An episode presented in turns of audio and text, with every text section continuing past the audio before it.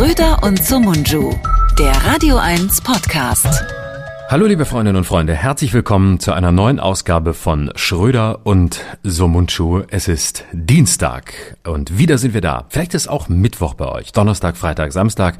Wenn ihr zu viele Podcasts hört und uns nicht ganz nach vorne gestellt habt, was wir natürlich an dieser Stelle zutiefst verurteilen müssen. Ich freue mich, dass äh, mein lieber Freund und äh, Kollege Serdar Somunchu wieder da ist, frisch vom Stern TV Sessel direkt rübergelaufen von Stefan Steffen Halaschka zu mir. Hallo, mein Lieber. Ich wusste, dass du das sagst, aber du bist ja wirklich ein Bastard, ne? Also selbst gehst du zur Konkurrenz. Wir bemühen uns seit Wochen, äh, in den Charts zu steigen. Wir waren gestern auf Platz 25 in den Podcast-Charts. Und wo gehst du hin? I don't know irgendwo hin. Du gehst ja überall hin mittlerweile. Phoenix habe ich dich gesehen. NDR Talkshow habe ich dich gesehen. In deinen eigenen 15 Shows habe ich dich gesehen. Du bist wirklich das Billiggut der öffentlich-rechtlichen Sender geworden. Streugut Schröder. Absolut. Ähm, für mich gibt es nur Kollegen und keine Konkurrenten. Ich bin nicht so ein Typ wie du mit Autoritätsproblemen, der permanent das Gefühl hat, dass alle anderen immer nur das Böse wollen. Ich bin ein Typ, der äh, mit sich selbst befreundet ist und damit auch mit der Welt. Und ähm, ich gehe dahin, wo man mich lässt. Und da, wo man mich lässt, da bin ich. Und lange ließ man mich gar nirgends. Und jetzt lässt man mich halt. Und deswegen fahre ich durch die Gegend. Und diese Woche bin ich schon wieder irgendwo. Und zwar in meiner eigenen Show am Donnerstagabend, dem ersten deutschen Fernsehen um 23.30 Uhr. Da freue ich mich auch drauf. Hm, Sehr gut. Da geht ja die Masturbationswelle dann weiter. Na, ich habe es gesehen Direkt. übrigens auf Phoenix und muss dir, also ich habe natürlich Spaß gemacht, ich muss dir ein Kompliment machen. Das Phoenix-Ding hat mir echt gut gefallen. Fand ich. Das freut äh, mich. Außergewöhnlich, ähm, ne, ernst bist du immer, aber ich fand, du warst sehr bedacht. Das hat mir gut gefallen.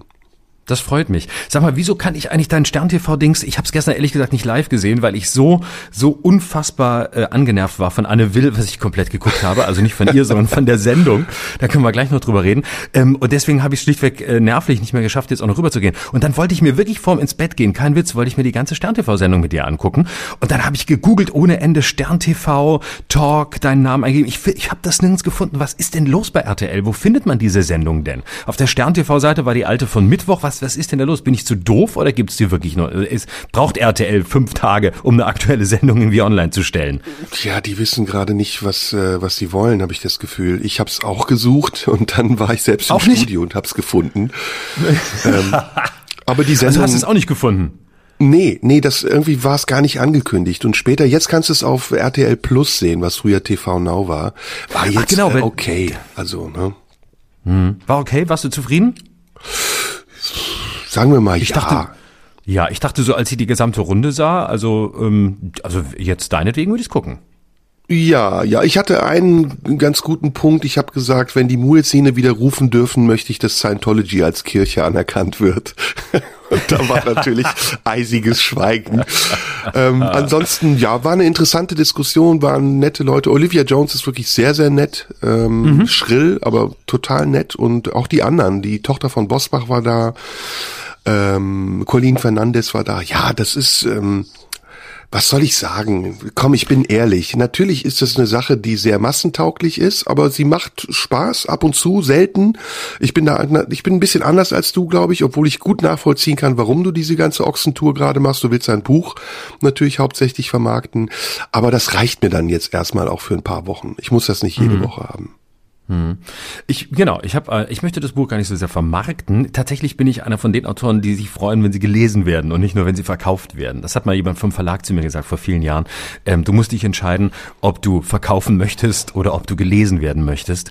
Und ich dachte, das ist eigentlich der Inbegriff des Verlagszynismus, zu unterscheiden zwischen Büchern, die sich einfach verkaufen, weil man sie weiter verschenkt, aber niemand hat sie je gelesen, weil man einfach sagt, ach, der Titel ist schön, das Bild ist hübsch oder was auch immer, also verschenkt man's, aber ähm, das wird so immer weitergegeben und dann kriegt das sind genau die Geschenke, die man selbst zu Weihnachten bekommt und denkt, äh, was?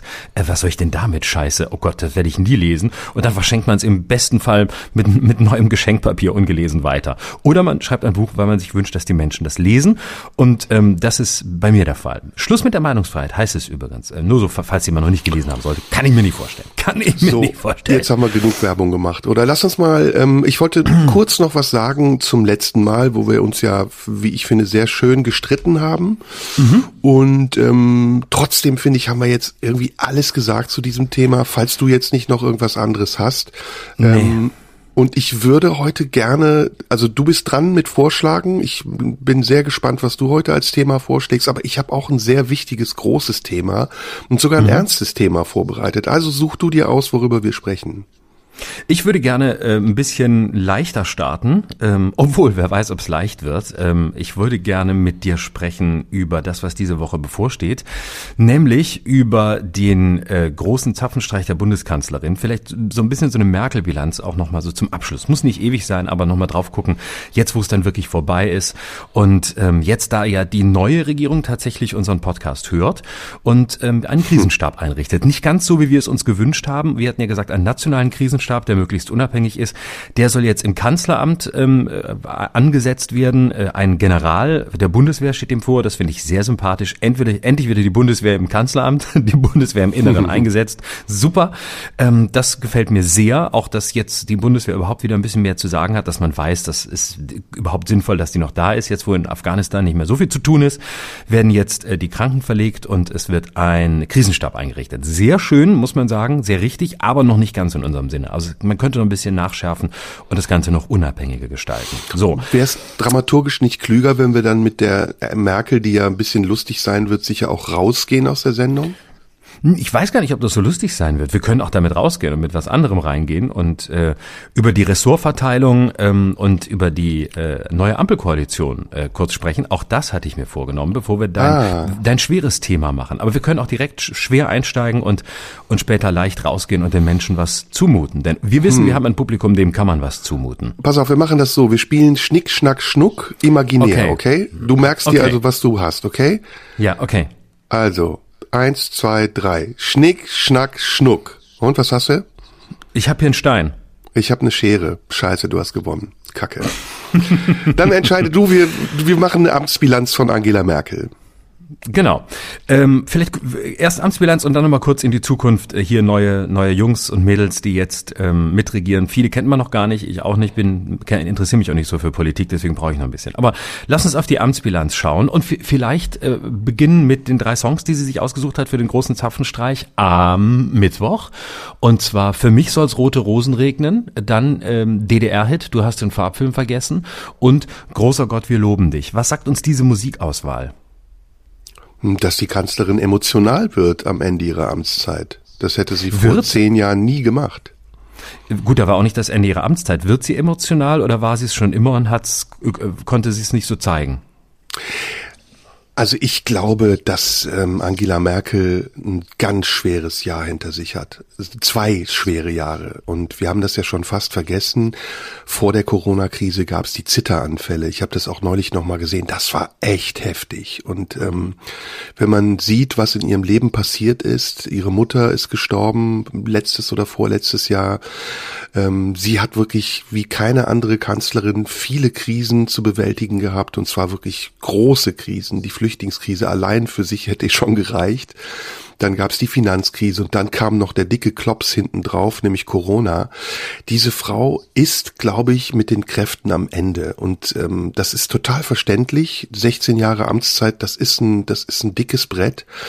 Und ähm, dass sie jetzt am Ende dann auch nochmal ähm, ja nicht entlassen wird, weil einfach die Krise nicht aufhört und die neue Regierung sich auch nicht gefunden hat und dass sie immer noch, selbst wenn es kommissarisch ist, die Mutti bleibt, das ist ähm, erstmal ja nicht traurig, aber es ist nachvollziehbar anstrengend. Und ich glaube, dass unter dieser ganzen Schicht, unter dieser, manchmal wirkt sie ja so ein bisschen verhärmt und verkrustet, eine sehr weiche Frau steckt und eine Frau, die sich total danach sehnt, auch wieder sie selbst sein zu können, nicht offiziell sein zu müssen, nicht repräsentativ zu sein und sich dem zu widmen, was sie eigentlich schon immer gern gemacht hat.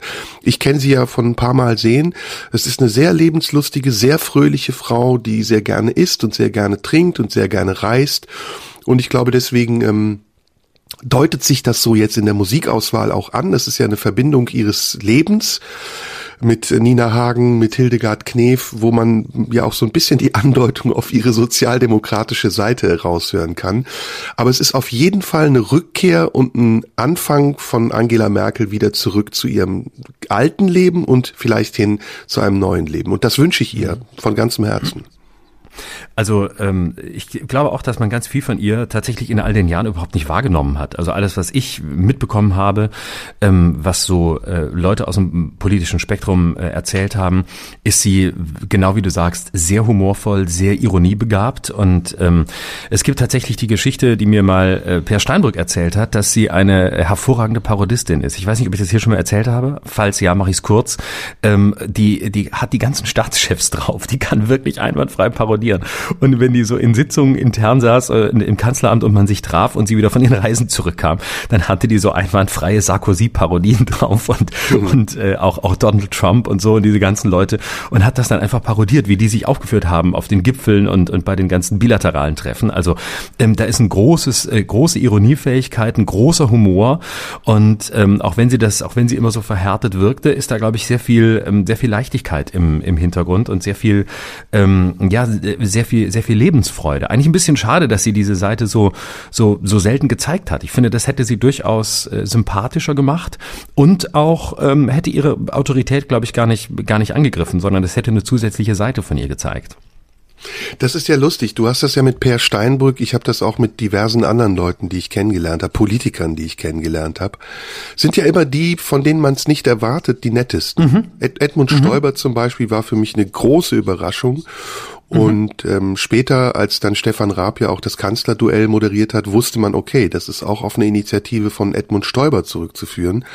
Und so mhm. ist es mit Angela Merkel auch. Ähm, ich habe damals ähm, auf ihre Einladung hin den DGB-Bundeskongress eröffnet. Und als der Anruf bei uns kam, dachten wir, das muss ein Witz sein. Die verwechseln mich mit Bülent Ceylan. Und wir haben dann extra nochmal angerufen und gefragt, hören Sie mal, wissen Sie, wen Sie da einladen? Und da hieß es tatsächlich, ja, äh, das ist ausdrücklicher Wunsch. Und ähm, ich musste auch tatsächlich, und das ist ganz selten der Fall, kein Manuskript einreichen. Das heißt, ich konnte mhm. komplett frei sprechen. Und äh, sie saß dann in der ersten Reihe und grinste. Und was passiert ist, ist natürlich, dass ich mich total hab entwaffnen lassen, weil wenn man etwas darf, dann tut man es nicht. Und das mhm, ist genau. ihre große Kunst. Ähm, Angela mhm. Merkel ist eine Frau, die sehr viele ähm, gegenüber, aber das waren nicht nur Kontrahenten, sondern auch Partner entwaffnet hat. Durch mhm. ihre stoische Gelassenheit, die sie jetzt in der Corona-Krise ein bisschen verloren hat. Ich finde, da hat sie auch viele Fehler gemacht, darüber können wir gerne auch nochmal sprechen. Aber eben auch durch diese fast schon kohlsche Fähigkeit, Dinge auszusitzen. Und ich finde, man sieht es auch an ihrer Figur. Also in ihrer Amtszeit, ohne jetzt despektierlich sein zu wollen, hat sich Angela Merkel immer mehr ihrem einstigen Vorbild Helmut Kohl angeglichen. Und ähm, mittlerweile auch in ihrer Politik und ihrer Haltung wirkt sie so ein bisschen auf mich wie der späte Helmut Kohl. Mhm. Wenn, wenn gleich sie natürlich analytisch, äh, muss man sagen, bedeutend begabter war als Kohl, ähm, also ohne Kohls Leistungen jetzt ähm, schmälern zu wollen. Aber ich glaube, der grundlegende Unterschied zwischen beiden ist, dass, dass Kohl ein Typ war, der wirklich Bauchpolitiker war, der hatte einen ungeheuren Instinkt für Stimmungen, für Menschen. Kohl beispielsweise war bekannt dafür, dass er wirklich selbst im, in jedem Kreis- und Landesverband in der, der CDU die Leute mit Namen kannte. Einfach, der, der hatte ein Elefantengedächtnis und ähm, ist da hingegangen, wusste genau, wen er trifft und wie er dem gegenüber zu vertreten hat und wie er den auch überzeugen kann. Der, der hatte ein Gefühl für den richtigen Moment, für die richtige Stimmung. Äh, das hat Merkel, glaube ich, weniger. Dafür hat sie ein hochanalytisches Bewusstsein. Und was sie im Unterschied zu Kohl auch aufgrund ihrer Herkunft gelernt hat, ist ähm, abzuwarten. Also aussitzen in einem anderen Sinn als Kohl. Nicht dieses, äh, naja, da muss man durch, aber am Ende habe ich recht und werde siegen, sondern dieses, ähm, die Dinge vom Ende her denken, überlegen, wie könnte die Konstellation sein, wie wartet man ab, wo wird man aktiv und vor allem, wie ähm, berechnet man auch ähm, das Verhalten anderer? Und es gibt eine sehr schöne Anekdote, die mir mal auch jemand aus dem politischen Betrieb erzählt hat, den ich jetzt nicht nennen darf. Ähm, und zwar hat sie mal erzählt, äh, wo sie eigentlich die wesentlichen Lektionen gelernt hat. Das war in ihrer Zeit, als sie ihre Doktorarbeit äh, geschrieben hat äh, als Physikerin an der Uni, damals in der in der DDR. Und sie, das war ja schon immer Naturwissenschaft ein sehr ähm, männerlastiges Fach, ein von Männern besetztes Fach, damals noch mehr als heute. Und in der DDR erst recht. Und sie sagt ja dann, also die einzige, die, die wichtigste Lektion war zu sehen, äh, dass ich für meine Experimente nie ins Labor kam, sondern im Labor waren den ganzen Tag diese Männer und die besetzten den ganzen Tag das Labor und äh, trafen sich da auch und tranken Kaffee und unterhielten sich und, über das, was sie machten und übers Leben und über alles Mögliche. Und ich habe dann ähm, irgendwann gemerkt, ich muss einfach warten, bis es Abend wird, bis es Nacht wird. Dann gehen die alle nach Hause, dann gehen in die Kneipen und dann habe ich die ganze Nacht das Labor Labor für mich. Und dann kann ich schalten und walten, wie ich will. Und ich glaube, das ist so eine Lektion. Ne? Also dieses, dieses Abwarten können, dieses Wissen, lass die ganzen, lass die ganzen Testosteron geschwängerten Typen mal machen. Meine Stunde kommt schon. Und dann äh, kriege ich das durch, was ich sowieso machen wollte. Ich habe da auch ein paar Anekdoten, die ich natürlich jetzt nur verschlüsselt erzählen kann. Aber es ist so, wie du sagst. Also das ist eine sehr schlaue Frau, die äh, analytisch denkt, die äh, mit einer gewissen Form auch von, von Geduld gesegnet ist, die man braucht, glaube ich, im politischen Geschäft. Aber es ist auch eine, eine Machtfrau, ne, die sich durchsetzen kann. Also wenn wir jetzt die Liste mal all derer zusammenstellen würden, äh, die Angela Merkel überlebt hat, von Rüttgers bis Roland Koch, äh, bis auch Schäuble würde ich dazu zählen, äh, Merz, der jetzt wiederkommt, dann sieht man, dass diese Frau nicht nur den Willen, sondern auch die Kraft hat, sich durchzusetzen im politischen Wettbewerb und das eben nicht nur mit den politischen Gegnern, sondern auch mit den Gegnern aus den eigenen Reihen. Ist ja auch so ein bisschen das Dilemma, in das sie die CDU jetzt äh, gebracht hat, dass nach Angela Merkel erstmal lange nichts kommt und selbst ein Friedrich mhm. Merz, der sich anschickt, die reaktionäreren Kräfte wieder zur CDU zu ziehen, wird nicht diese Strahlkraft haben, die Angela Merkel am Ende ihrer Amtszeit mindestens gehabt hat. Aber lass uns mal, wir wollten uns ja kurz fassen. Also wollen wir mal in, in Vorteile oder Gewinne und Verluste gerade gehen. Was, was ist mhm. deiner Meinung nach, was sind die Leistungen, die guten Leistungen, die sie gebracht hat? Also zunächst mal, ohne jetzt äh, dir erstmal aufs Detail einzugehen, wenn man sich anguckt, wie, wie Friedrich Merz auftritt und wenn man sich anguckt, wie er spricht und wenn man sich seine Haltung anguckt und dagegen Angela Merkel setzt, muss man sagen, ähm, sie ist wirklich auch besonders für eine Frau, die sich selbst als konservativ bezeichnet, überaus zeitgemäß in ihrem Auftreten und in ihrer Haltung.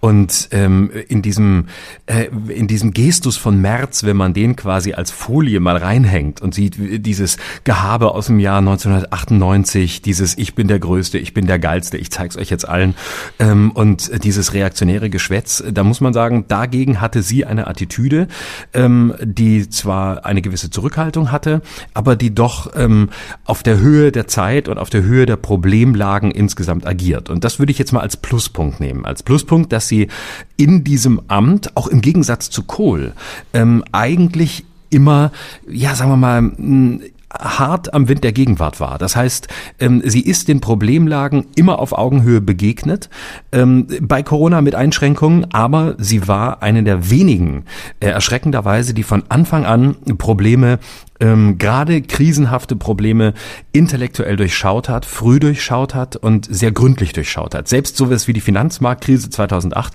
wovon sie eigentlich gar keine Ahnung hatte, weil sie ja weder Volkswirtin ist noch äh, Finanzmarktexpertin, hat sie in kürzester Zeit verstanden, analysiert und ähm, war auf Augenhöhe, ist, ist quasi wirklich vor der Welle gesurft. Also Überschrift, insgesamt jemand, der großen Krisen, großen Problemen ähm, auf Augenhöhe zu begegnen Einschränkungen wusste, mit Einschränkungen, über die wir noch reden können, aber insgesamt bis heute. Das würde ich als ersten Pluspunkt nehmen.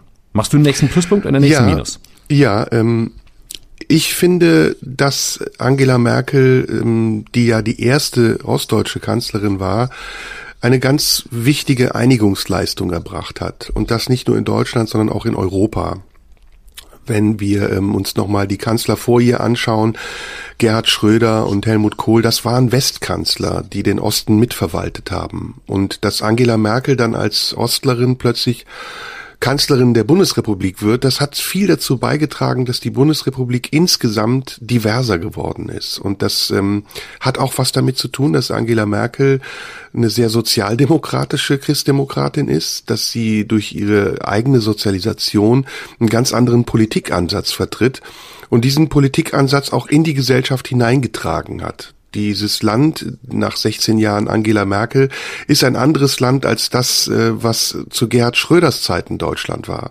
oder zu Helmut Kohls Zeiten. Also ich glaube, Angela Merkels wichtigste Leistung ist, dass sie noch einmal einen weiteren Schritt in Wiedervereinigung gegangen ist, obwohl sie da auch gespalten hat. Es gab Zeiten vor der Corona-Krise, wir erinnern uns an Videos, wo sie beschimpft wird von wütenden Demonstranten, wo sie eigentlich am Ende schien und wo man dachte, okay, es dauert nicht mehr lange, dann wird sie abgewählt. Aber gerade diese hohe integrative Qualität, die sie hat, eben nicht nur bundesweit gesehen, bundesdeutsch gesehen, sondern auch europaweit gesehen, auch weltweit gesehen, ist für mich ähm, ein großer Vorteil. Und das in ganz schwierigen Konstellationen. Also Donald Trump zu zähmen, und ich finde, das ist ihr gelungen, ähm, das war eine große Leistung. Mit Putin immer noch in irgendeiner Weise Kontakt zu haben, obwohl er von vielen Leuten auf eine seltsame Art und Weise weggeschoben und ausgegrenzt wurde. Auch das war eine Leistung von Angela Merkel. Und jetzt zuletzt der viel kritisierte, das viel kritisierte Telefonat mit Lukaschenko. Auch das würde ich dazu zählen, obwohl es natürlich fragwürdig ist, wie sie da die Instanzen übergangen hat. Aber es ist auf jeden Fall eine integrative Anstrengung, die sie bringt, immer wieder auch in den Dialog zu gehen und Dialoge zu entschärfen, also die, das Feuer, den Pfeffer aus diesen Dialogen rauszunehmen. Ich glaube, da hätten andere Kanzler anders reagiert. Gerade Helmut Kohl, den du angesprochen hast, der ja auch ein ausgesprochener Machtmensch war und oft mit dem Kopf durch die Wand gegangen ist. Ich habe gerade noch mal die Eierwurf-Geschichte aus Halle mir angeguckt.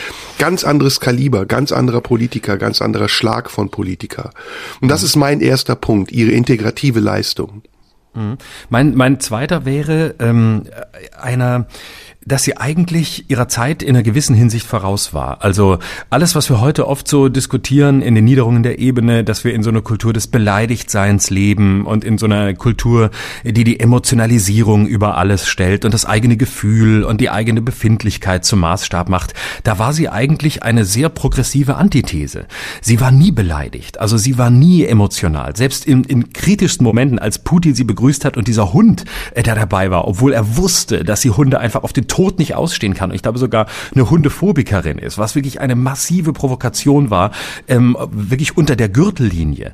Ähm, da blieb sie ruhig und sie hat das auch nie ähm, emotional ausgetragen. Sie war eben nicht wie Kohl, der dann plötzlich einfach mal losgelaufen ist und eben beleidigt war oder beleidigt hat oder an der Grenze zur Beleidigung war. Das hat sie nie getan. Und ähnliches gilt auch ähm, tatsächlich für ihr Verständnis als Frau in diesem Amt. Und ähm, das war ja vor 16 Jahren nochmal ganz anders als heute, dass sie eben, was man ihr lange vorgeworfen hat, kein Aufhebens drum gemacht hat, dass sie die erste Frau in diesem Amt ist, dass sie die mächtigste Frau der Welt ist, dass sie dort eigentlich nicht saß als jemand, der sagt, ich bin Frau und ich möchte das betonen und ich möchte damit ein feministisches Anliegen nach vorne bringen. Das hätte sie vielleicht stärker tun sollen. Gegen Ende kam das jetzt ein bisschen stärker raus und sie wurde ja auch gerade von Feministinnen massiv dafür kritisiert. Ähm, ob das jetzt richtiger gewesen wäre, da aktiver zu sein oder nicht, lassen wir mal dahingestellt sein. Aber ich glaube, sie war insofern ihrer Zeit voraus, als sie eigentlich schon ein Selbst Selbstverständnis mitgebracht hat, für das es quasi zu früh war. Nämlich das Selbstverständnis, ja, ich bin einfach da. Ich bin Frau, ich bin aus dem Osten, ich habe keine Kinder und ich bin Kanzlerin. Und wisst ihr was? Darüber muss ich gar nicht reden. Ich muss nicht behaupten, ich zeige einfach, dass ich es so mache, wie ich es mache. Und zwar nicht als Frau oder obwohl ich Frau bin oder nicht als jemand, der aus dem Osten kommt, sondern obwohl ich aus dem Osten komme. Nee, all das brauche ich gar nicht. Ich mache es einfach. Und ich mache es so, wie ich es mache. Völlig egal, was in meinem Pass steht und völlig egal, welches Geschlecht ich habe. Und das ist vielleicht ungewollt, aber eigentlich sehr progressiv, kam aber zu früh, weil vorher natürlich noch andere Kämpfe möglich waren, bevor das mit dieser Selbstverständlichkeit in der Breite möglich gewesen wäre. Insofern würde ich das als zweiten großen Vorzug sehen. Damit bin ich aber eigentlich schon fast durch. Ich hätte jetzt auch den Feminismus-Aspekt noch gebracht. Äh, da sehe ich es genauso wie du. Ich finde, sie ist ähm, Vertreterin eines sehr ähm, gelassenen Feminismus und eines ähm, nach außen wenig propagierten, aber nach innen sehr gelebten Feminismus. Und ähm, sie macht das nicht demonstrativ, sie macht das einfach. Sehe ich genauso wie du. Und das finde ich ist auch eine ihrer großen Leistungen, dass sie als Frau, und das musste sie gar nicht beweisen, aber vielleicht gab es einige, die dachten, sie müsste es beweisen, gezeigt hat, wie man auch anders regieren kann. Eben nicht patriarchalisch von oben herab mit Machtwort, sondern äh, mit ähm, Vernunft und Verstand. Obwohl ich glaube, dass Angela Merkel auch eine Machtfrau ist. Und gerade in den ja, letzten Jahren ihrer Amtszeit äh, ist das immer deutlicher auch hervorgekommen. Ich würde sowieso ihre Amtszeit in mehrere Phasen unterteilen. Also die letzte Phase ist eine Phase, in der Angela Merkel ganz anders war als das, was vor 10 oder 20 Jahren, äh, 20 Jahren, äh, 12, 13 Jahren von ihr gesehen und gehört wurde. Sie ist auf jeden Fall in der Corona-Krise konsequenter geworden, entscheidungsfreudiger geworden. Sie ist auch radikaler geworden, hat auch ähm, unangenehme Wahrheiten gesagt, die sie vorher so nicht gesagt hätte. Aber, und jetzt kommen wir sozusagen zu meinem zweiten Teil, das ist schon der große Nachteil und das zieht sich wie ein roter Faden durch ihre Amtszeit. Sie ist alles in allem mir zu zögerlich geblieben. Und das mhm. war immer bei vielen Krisen, die sie durchlebt hat, so, dass sie leider sich da zu viel abgeguckt hat von Helmut Kohl und an den manchen Stellen zu wenig, der dann auch mal auf den Tisch geschlagen hat und gesagt hat, so machen wir das jetzt. Ähm, Angela Merkel hat sehr oft zu lange gezögert. Und das war in der Flüchtlingskrise einer ihrer großen Fehler. Das war in der Finanzkrise vielleicht nicht so der große Fehler, aber der Umgang mit Griechenland und der ganzen sonstigen Geschichte in Europa mit Staaten, die an den Rand der, der Pleite gelangt sind, das war nicht unbedingt glücklich, aber es war trotzdem sehr pragmatisch und es hat letztendlich ja auch funktioniert, wobei ich oft die Gefahr gesehen habe, dass sie damit sehr viel riskiert hat und auch Glück gehabt hat, dass nicht der schlimmste Fall, das schlimmste Szenario eingetreten ist. Aber das ist nur ja, Jetzt sehr oberflächlich gesagt, wir müssten da ins Detail gehen. Ich glaube auch nicht, dass wir 16 Jahre Amtszeit in zwei Stunden Podcast Nein. behandeln können. Nee, das wollen wir auch gar nicht. Äh, wir wollen ja äh, bewusst äh, Spotlight-mäßig draufschauen. Ich würde als, als zweiten großen Minuspunkt oder daran anschließend sagen, ähm, ihre Debattenlosigkeit, ihr Desinteresse an jeder Form des Diskurses, der, der gesellschaftlichen Debatte, des Infragestellens. Also am Anfang nannte man es ja in den ersten Jahren asymmetrische Demobilisierung, als sie plötzlich ähm, die Atomkraft abgeschafft hat, ähm, was die Grünen schon lange wollten. Kaum war Fukushima in die Luft gegangen, ähm, dass sie plötzlich den Mindestlohn eingeführt hat, den sie nicht wollte. Ähm, wirklich die die endgültige Homo Perversion bei der genau bei der Ehe für alle, als sie äh, eigentlich dagegen war und dann doch dafür war, um dann aber mit Nein zu stimmen. Also dieses sich so durchlavieren, dieses Nichtbeziehen von Positionen und damit auch keine Tür aufmachen zu einer Debatte. Also ich glaube, sie hat das das gesellschaftliche Klima schon verändert und zwar auch zum Negativen hin. Ähm, weil von ihr kein einziger Impuls kam, kein einziger größerer Gedanke, der über das Verwalten hinausgegangen wäre. Mal wirklich einen Akzent zu setzen, mal etwas in Frage zu stellen, ähm, ein Thema groß zu machen und nicht klein zu machen. Und gerade bei der Ehe für alle hat man sehr schön gesehen, ähm, es war dann irgendwie notwendig. Sie war eben äh, überstimmt, sie musste es machen und äh, hat sich da so durchlaviert und gesagt, ich habe mich eigentlich raus. Bis, bis zum Schluss wusste man eigentlich nicht, wo, wo steht sie jetzt bei dem Thema? Ist sie dafür, ist sie dagegen? Sondern es ist halt so, äh, da weht jetzt ein anderer Wind, die Zeit hat sich verändert, äh, also äh, passe ich mich da irgendwie an. Und dann, da hätte ich mir wirklich mehr Positionierung gewünscht. Da hätte ich mir auch gewünscht, dass sie mehr, ähm, sich mehr äh, in die, in, ins Feuer wirft. Das hat sie nicht gemacht, äh, wahrscheinlich aus der Angst, äh, daraus, darin zu verglühen oder sich dann ähm, unsympathisch zu machen. Das mag auch daher kommen, das ist ja 2005, als sie zum ersten Mal Kanzlerin wurde, auch versucht hat. Da hat sie ja eigentlich damals beim Leipziger Parteitag ein knallhart neoliberales Programm äh, vorgetragen oder das, was man als neoliberal äh, bezeichnet. Also da, da, hat man eher gesehen, da dachte sie ja, das ist eher, F, eher eine FDP-Frau als eine CDU-Frau.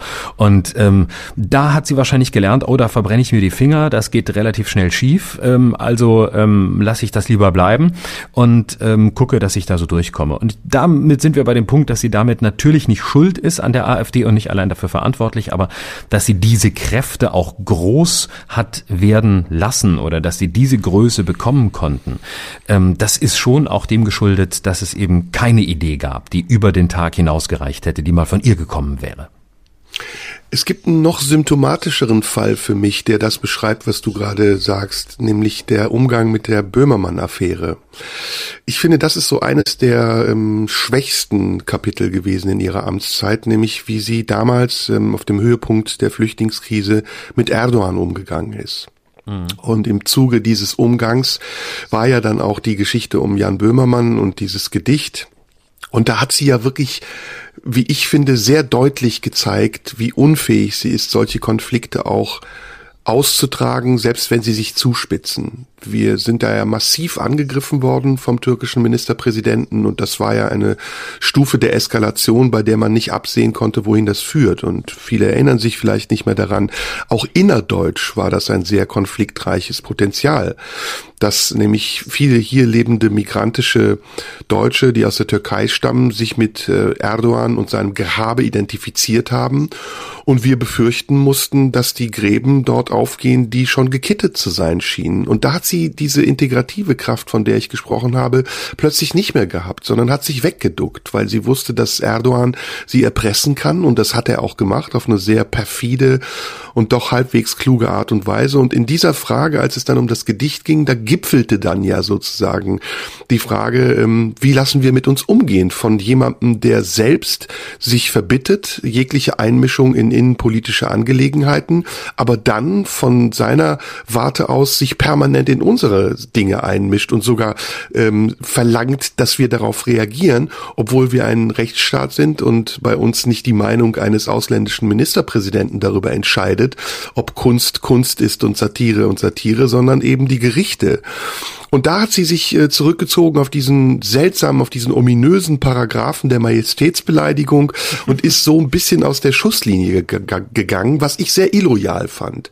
Mhm. Und wo ich finde, äh, dass sie auch ruhig äh, ihren Künstler hätte souveräner vertreten können und auch hinter der Kunstfreiheit hätte stehen müssen und hinter den Werten, die wir in diesem Land hier vertreten und für die wir in diesem Land stehen wollen, nämlich ähm, freie Meinungsäußerung, nämlich Kunstfreiheit und auch ein Verständnis für Satire, das in Ländern, die autokratisch regiert werden, vielleicht anders sein kann, aber nicht der Maßstab sein darf für uns.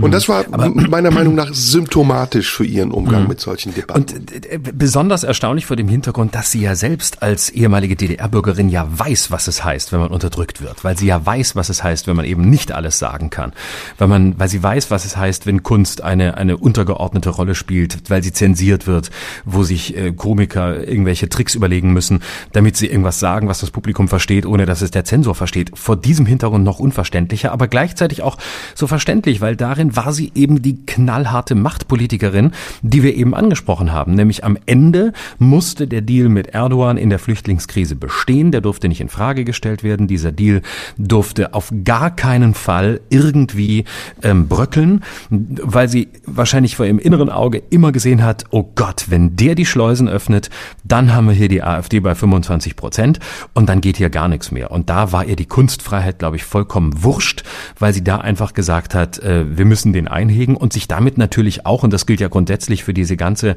ähm, Erdogan-Politik und das Verhältnis zu ihm, erpressbar gemacht hat. Da hat sie sich wirklich erpressbar gemacht, da hat sie sich klein gemacht, ähm, da hat sie äh, einfach in, in voreilendem Gehorsam gedacht, oh Gott, ähm, hier noch mehr Geflüchtete, dieses Land bricht auseinander, dann geht's ja endgültig ab. Lieber, lieber lasse ich mich vom, von, Erdogan erpressen, als dass ich hier mir Probleme ins Haus hole. Und da war sie dann tatsächlich auch ähm, ja, lag sie ja auch ein bisschen in seinen, in seinen Ketten. Ich glaube, das ist bei ihr das Problem prinzipiell, dass sie sich vor ihrem Instinkt fürchtet. Und dieser Instinkt, der ihr ja vielleicht in dieser Erdogan-Krise gesagt hat, das ist für mich der einzige Ausweg aus diesem Dilemma, der scheint für sie etwas zu sein, was ihre rationale Urteilsfähigkeit beeinträchtigt. Und das ist ja, wie wir beide gesagt haben, ihr größter Vorteil, dieses Rationale, dieses Bedachte und das Analytische.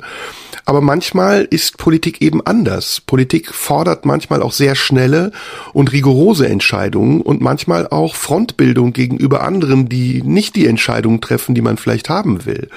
Und da ist sie oft auch sehr schwach gewesen. Und das ja. meine ich auch im internationalen Bezug. Da ist sie oft auch meiner Meinung nach sogar zu kompromissbereit gewesen.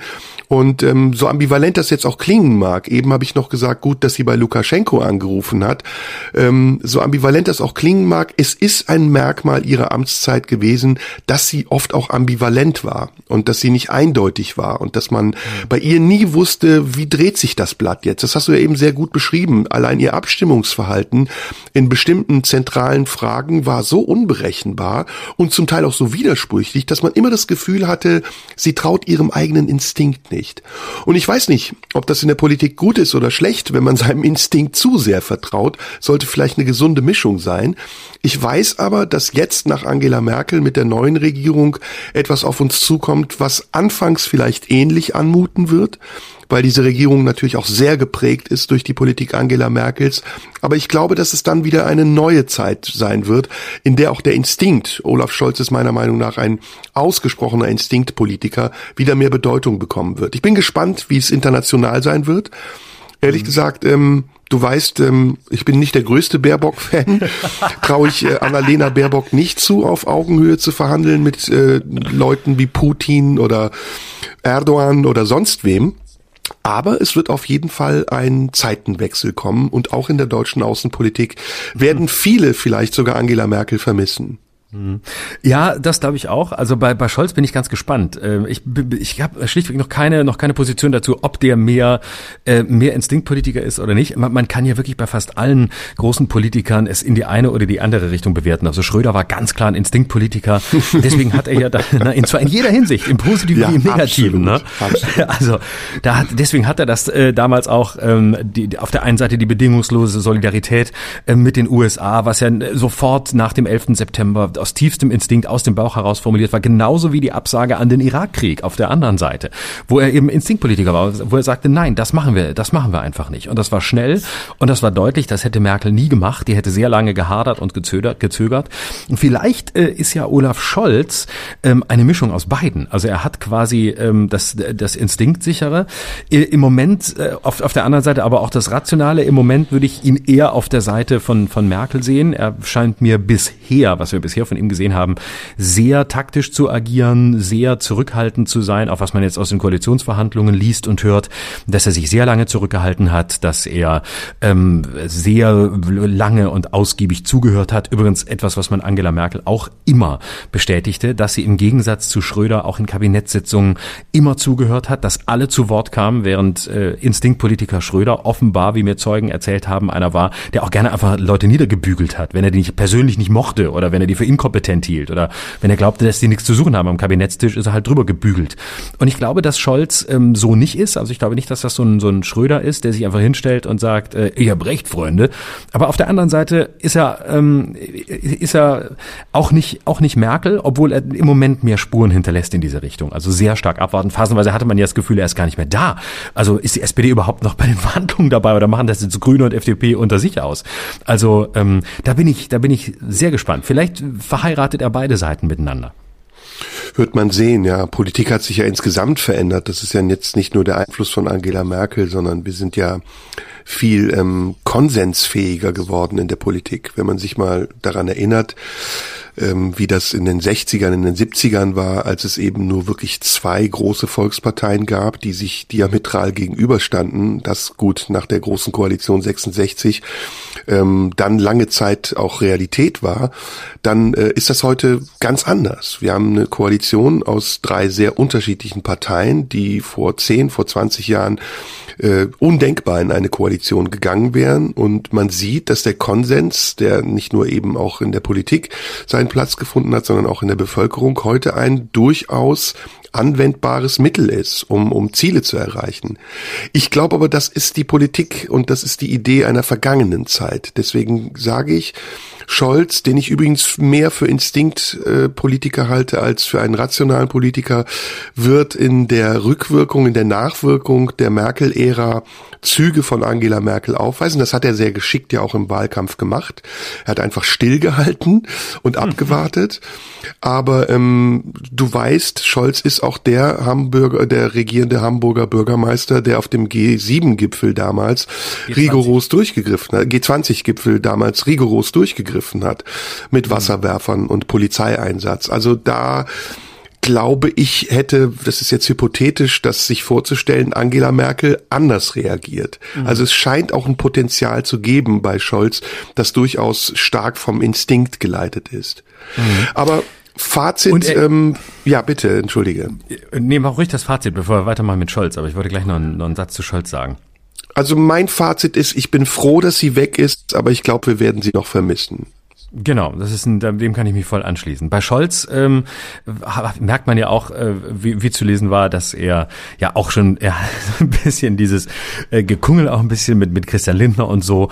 Und Christian Lindner, der ja, wie man weiß, in der Schöneberger Wohnung von Jens Spahn wohnt. Jens Spahn ist ja der Vermieter von Christian Lindners Wohnung. ist das so? Ich, ja, geil. Wie geil Jens ist Spahn, das denn? Jens Spahn gehört ja halb Berlin, glaube ich, mittlerweile. Vier Millionen will er in Dahlem und er hat irgendwie eine Dachgeschosswohnung in, in Schöneberg oder was, die gehört ihm auch. Er ist ja sehr drin im Immobiliengeschäft. Ich glaube, er sollte, sollte auch eher in Immobilien machen als, äh, als Gesundheitsminister Aber dass sein. Lindner Und, zur äh, Miete wohnt, wundert mich. Das ist Das wirklich, wundert da- mich. das, das diskreditiert ihn eigentlich komplett als FDP-Chef, wo die doch Ja. immer als auf, auf Eigentum aus sind. Und äh, wir müssen alle kaufen und wir müssen alle, Eigentum ist das alles Entscheidende und so. Und, und dann wohnt er selber zur Miete. Das, das, das deklassiert ihn eigentlich. Das ist ein bisschen so, wie wenn sich ein AfD-Politiker plötzlich, äh, plötzlich impfen lässt. Also es gibt einfach Grenzen. Und ein FDP-Chef hat verdammt nochmal nicht in einer Mietwohnung zu wohnen und sie dann von Jens Spahn zu mieten. Und äh, da wohnt er.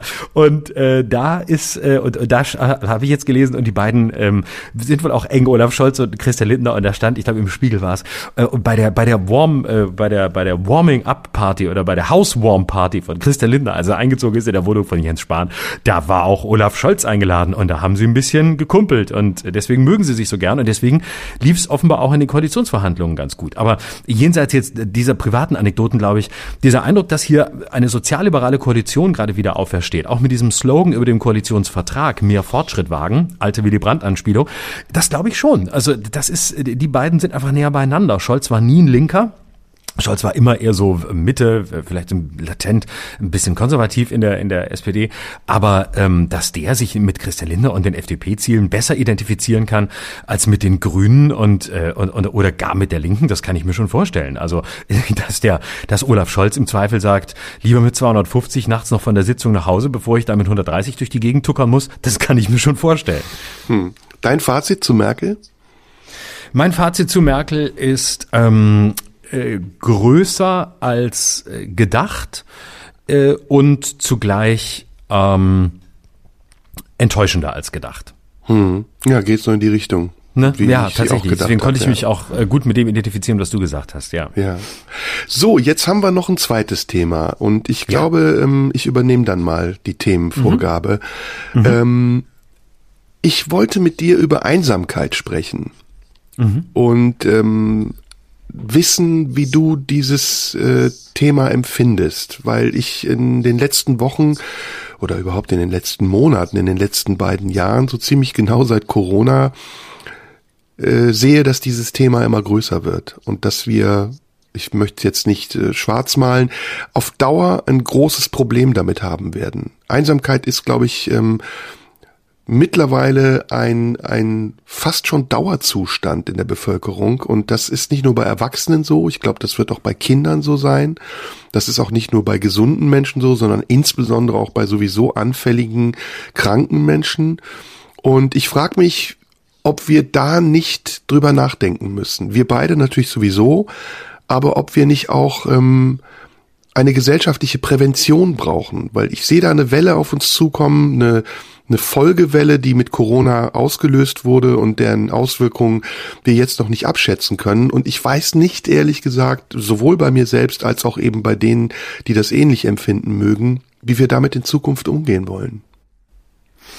Kannst du die Einsamkeit, die du empfindest, genauer beschreiben? Ja, das kann ich. Es sind zwei unterschiedliche Aspekte. Es ist die gefühlte Einsamkeit nach innen, also auch das sich nicht mehr verstanden fühlen und das sich äh, isoliert fühlen oder sich selbst sogar isolieren. Das äh, wechselt sich sogar ab.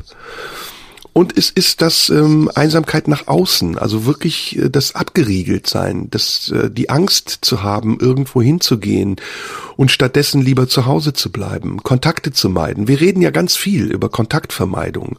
Das ist ja ein Thema der letzten beiden Jahre und diese Kontaktvermeidung oder auch die Ausgangssperren oder eben, dass man sich nicht mehr treffen soll mit mehr als wie viel Leuten auch immer aus unterschiedlichen Haushalten, das ist gelebte Einsamkeit. Aber das andere, das erste, das ist gefühlte Einsamkeit. Und sie ist keine Depression. Also es ist nicht so, dass ich in ein Loch falle und mich verloren fühle und hilflos bin. Aber sie ist bedingt durch diese Perspektivlosigkeit, der wir die ganze Zeit ausgesetzt sind, schon mit einer gewissen Schwere belastet. Also es ist etwas Belastendes, etwas, was Schwermut auch auslöst. Und es ist etwas, was, ähm, simpel gesagt, unglücklich macht. Hm. Ähm, also fangen wir vielleicht mit dem ersten äh, Aspekt an. Ähm, ist das äh, sich unverstanden fühlen, das äh, Gefühl, eine innere Einsamkeit zu erleben vor dem Hintergrund äh, dessen, wie sich quasi die Stimmung verändert? Ist das etwas, was dir aus deinem Leben vertraut ist? Oder ist das etwas, was singulär oder neu hervorgetreten ist durch das, was in den vergangenen anderthalb Jahren und ja auch jetzt stärker vielleicht denn je passiert? Das ist schwer zu beantworten. Das ist ähm, zum einen äh, natürlich eine sehr subjektive Empfindung dass ich in den Debatten, die wir führen, mich oft nicht mehr wiederfinde und denke, das hat sich so weit von mir entfernt, auch die Art und Weise, diese Debatten zu führen und die Unmöglichkeit aus dieser seltsamen Dynamik zu entkommen, dass manchmal eher als der Widerstand und der Gegenangriff lieber der Rückzug bleibt und süßer erscheint. Ähm, das ist das eine, aber ich weiß nicht, ob ich mir das einbilde, ob das äh, mein subjektiver Eindruck ist, bedingt vielleicht auch durch mehr gewordene Möglichkeiten, sich auszudrücken. Vielleicht haben die Menschen sich immer schon so ausgedrückt.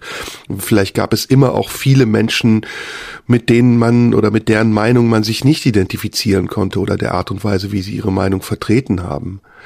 Aber alles in allem habe ich schon das Gefühl, dass jetzt jenseits von dieser ja, fast schon irgendwie durchschaubaren Internetkritik, die dahinter steckt, auch unser genereller Umgang, nicht nur mit den anderen und die Werte, die wir auf diesen Umgang legen, sondern auch der Umgang mit uns und der Wert, den wir auf den Umgang mit uns legen, sich verändert hat. Dass wir, ähm, dass wir unehrlicher sind in gewisser Weise und dass wir ganz oft über Oberflächen sprechen und über Dinge, die uns vorgegeben werden und uns hochschaukeln in Debatten. Aber das, was uns im Kern betrifft, ganz oft sind das ja simplere Dinge, die sehr komplex sind, aber simpel. Sehnsucht zum Beispiel oder das Verlangen danach, einfach mal verstanden zu werden oder akzeptiert zu sein oder eben manchmal auch so wie bei uns in unseren Gesprächen im Widerspruch des anderen auch eine Verbindung zum anderen aufbauen zu können, dass diese Dinge vernachlässigt werden. Und dass wir so ein bisschen, sage ich das jetzt, ich, wie gesagt, will nicht zu schwarz malen, innerlich verkümmern. Also dass wir, dass wir wie so eine Pflanze, die nicht genug Wasser bekommt, immer dürrer und trockener werden und irgendwann vielleicht sogar auch daran sterben, also innerlich daran sterben, dass wir nicht mehr auf einer Ebene kommunizieren, die uns wirklich berührt und die die Dinge betrifft, die uns wirklich bewegen. Ähm, ich kann viel von dem, was du sagst, äh, glaube ich, nachfühlen und habe mich doch die ganze Zeit gefragt, ähm, warum es bei mir äh, ein bisschen ein bisschen anders ist. Und ähm, ich würde es vielleicht gerne mal von der anderen Seite aufziehen, das Thema, und gar nicht so sehr zunächst unmittelbar an der jetzigen Situation und an Corona und all dem festmachen. Also ich würde von mir selbst sagen, aus meinem eigenen Leben heraus und ähm, aus meiner eigenen Biografie heraus, ähm, dass ähm, eine meiner Grunderfahrungen schon meiner meiner Kindheit ähm, eigentlich äh, Einsamkeit war also mindestens das Gefühl, es zu sein. Ähm, ob das richtig war und ob es so war, ob es den Tatsachen entsprach, lassen wir jetzt mal völlig außen vor, weil es geht ja tatsächlich bei diesen Gefühlen darum, dass man sie empfindet und dass man sie hat. Und ähm, mir ist das sehr vertraut, also dieses Gefühl, ähm, allein zu sein, einsam zu sein, unverstanden zu sein. Ich bin ja, habe ich auch schon mal erzählt, bin ja Scheidungskind und äh, ähm, ich war sechs, als ich meine, meine Eltern haben scheiden lassen, fünf, als sie sich getrennt haben. Ich ähm, war immer irgendwie äh, mit mir allein, war immer im, im Austausch mit anderen äh, sehr fremd. Ich habe mich sehr fremd gefühlt. Ich war ja auch Einzelkind. Ich kannte ganz viele Rituale nicht. Äh, wie bewegt man sich unter, unter Kindern? Was ist Spaß? Was ist Ernst? Was ist Raufen? So diese ganzen Sachen. Also dieses Gefühl, eigentlich am Rand zu stehen und ganz viel zu sehen und zu sehen, dass andere ähm, irgendwie kompetenter sind, dass die mit dem Leben besser klarkommen, dass die das Leben im Griff haben, dass die ähm, irgendwie sich einrichten können in äh, Positionen, die sie erlernt haben. Also die einen waren laut, die anderen waren leiser, ähm, die einen waren beliebt, die anderen sahen gut aus, die nächsten waren sehr schlau. Und ich habe mich immer als jemanden empfunden, der sich nirgendwo zugehörig gefühlt hat. Und das war aber nichts, was ich damals oder heute heroisiert hätte, sondern das war ein tief einsames Gefühl des am Rande Stehens, des Nichtwissens, wo gehöre ich eigentlich hin, wo gehöre ich überhaupt hin in diesem Leben, wo ist mein Platz, was will ich eigentlich vom Leben, wo, wo soll es, wo soll es mich hinführen und wie könnte ich so sein, dass das, was ich in mir fühle, irgendwie mit der Welt kompatibel ist oder mindestens verstanden werden kann. Und dieses Grundgefühl, das sich immer wieder durch mein Leben gezogen hat, das hat irgendwann ähm, so eine Wendung erfahren, dass ich gemerkt habe, na ja, aber du leistest ja auch einen Beitrag. Du selber bringst dich ja auch in die Position des Einsamen. Und zwar nicht, weil du es wählst, das wäre zu viel Aktivität, sondern weil du dazu beiträgst, weil du vielleicht auch ähm, diese diese Position in einer gewissen Hinsicht nicht verlässt. Vielleicht hat sie Vorteile, vielleicht ist sie kommod, vielleicht ist es schön, ähm, vielleicht hat es Vorteile, da zu stehen und ähm, zu beobachten und sich irgendwie einsam zu fühlen. Man kann sich ja auch sehr ausruhen in so einer melancholischen Einsamkeit. Und irgendwann habe ich versucht, ähm, das zu überwinden und ähm, gemerkt, dass diese Einsamkeit auch eine Arroganz beinhalten kann, nämlich ein eigentlich stehe ich auch ein bisschen über euch allen. Eigentlich will ich mich da gar nicht herablassen lassen in das, was ihr da alle austragt. Und ähm, irgendwann, äh, viele Jahre später, habe ich dann gedacht, ja nee, es ist auch sehr einsam äh, und sehr einfach, sich in so eine Position zurückzuziehen. Und seitdem ähm, versuche ich das zu verhindern und eher mich nicht unbedingt als Teil zu sehen. Ich bin immer noch überhaupt kein Gruppenmensch. Ich bin überhaupt niemand, der sich Parteien zugehörig fühlt, also jetzt nicht politischen, sondern auch anderen oder der irgendwie Teil einer Gruppe ist oder oder versucht irgendwie nach vorne zu gehen und äh, mit anderen ganz viel aufzustellen. Das bin ich alles nicht. Also ich habe diese Position verlassen und sie doch auch behalten. Und ich glaube, das führt dazu, dass ich es gerade nicht ganz so krass empfinde wie du, ähm, weil meine Neugierde auf das, was da gerade passiert, ähm, zu groß ist. Ähm, oder mich gerade vor allem die Neugierde reizt, das Spielerische reizt an dem, was jetzt gerade passiert. Also beispielsweise an den Diskussionen, die wir führen. Und trotzdem glaube ich und oder empfinde ich auch ähm, eine Einsamkeit ähm, im Moment, nämlich eine Einsamkeit, die eher ähm, sich fragt, ähm, welche Kollateralschäden werden von all dem, was da jetzt gerade passiert, bleiben. Aber ich äh, empfinde die Einsamkeit nicht so, dass ich dabei resignativ werde. Und vielleicht ist es ein Schutz aufgrund des vertrauten Gefühls der Einsamkeit. Ich weiß nicht, ob das nachvollziehbar war, was ich jetzt erzählt habe, aber ähm, ja, ich glaube, so würde ich das, so würde ich meine Position aktuell darin beschreiben. Hm. Das ist bewundernswert. Das ist sehr bewundernswert. Ist aber tatsächlich anders als bei mir. Mhm. Hm, ich will das jetzt auch nicht dramatisieren. Also es ist ein Teil der Situation, in der ich bin. Und ähm, das, was du erzählt hast aus deiner Kindheit, das erlebe ich sozusagen jetzt gerade im Erwachsenenalter. Es ist wie so mhm. eine Verkapselung. Mhm. Ich habe so das Gefühl, ich habe eine Schicht um mich herum und äh, mhm. die Dinge geraten nicht mehr an mich ran. Also es ist zum einen ja auch eine Schutzschicht. Wenn man sich äh, diesem Malstrom der, der Nachrichten aussetzt, dann ähm, bleibt einem fast nichts anderes übrig, als auch unempfindlich zu werden, weil sonst dreht man durch. Mhm. Aber auf der anderen Seite ist diese Schicht dann nicht so leicht abzulegen. Also ich merke manchmal, dass dieser Panzer oder diese Rüstung wie man das jetzt auch immer empfinden mag. Es verändert sich manchmal auch. Also manchmal ist es aus Eisen, manchmal ist es aus Watte. Dass der manchmal auch verhindert, dass ich Dinge wahrnehme und in dem Moment, in dem ich sie wahrnehme, genießen kann, als jetzt und nicht als was wird kommen oder was ist gewesen. Ich habe das besonders in Bezug auf meine Beziehungen zu meinen Verwandten oder zu Freunden im Augenblick. Also ich merke, durch äh, nicht nur durch Corona, aber allgemein durch die Veränderung der Zeit, wie wichtig es geworden ist, Kontakt zu Menschen zu behalten. Und zwar nicht nur im Gespräch, sondern auch unsichtbaren Kontakt zu behalten. Unser beider Beispiel hier ist ja sehr schön. Also wir, wir treffen uns einmal die Woche und irgendwie bleiben wir auch, wenn wir nicht sprechen, miteinander verbunden.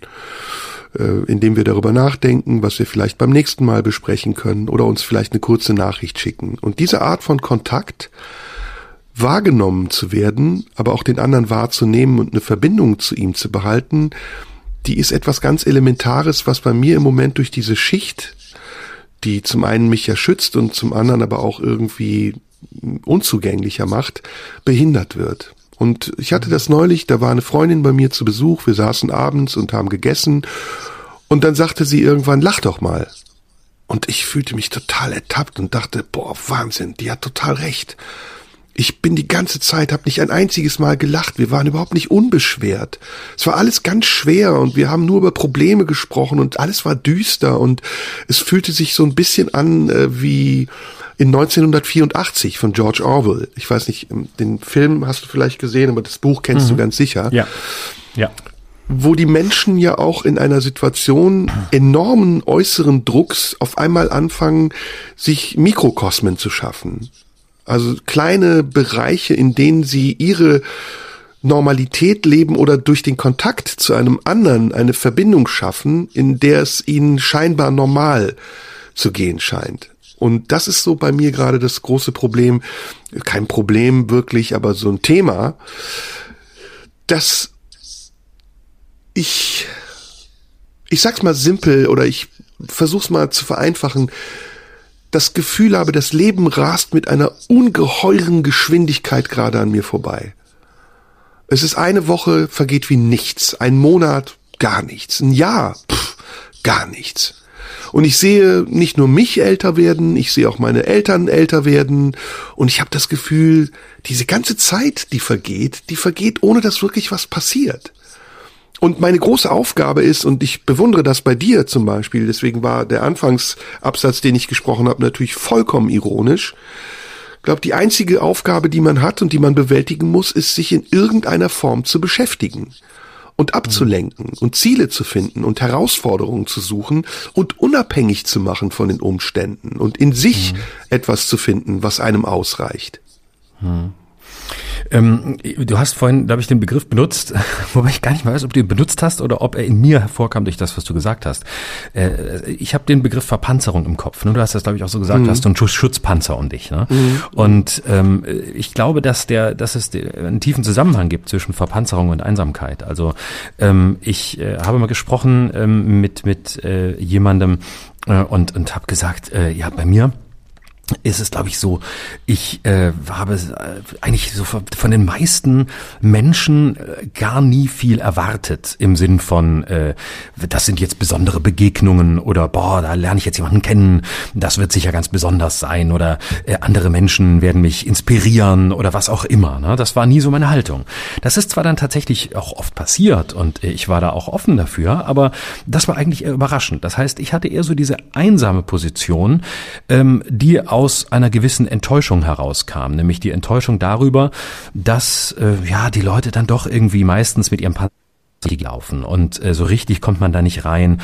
Und viele Leute erzählen die Geschichten, in denen sie sich sicher fühlen, haben Antworten für sich gefunden, die sie dann eben weitergeben wollen oder von denen sie wissen, dass sie äh, so sind, wie sie sind und dass sie eben so da sind und äh, dass sie eben auch helfen und schützen. Und ich habe immer viel viel Verpanzerung äh, um mich herum und war aber auch zugleich selbst zutiefst verpanzert und bin vielleicht deshalb auch nie an diesen Kern gekommen, weil natürlich spricht man nicht über Einsamkeitserfahrungen unmittelbar. Da braucht es Vertrauen, da brauchst du eine Grundlage.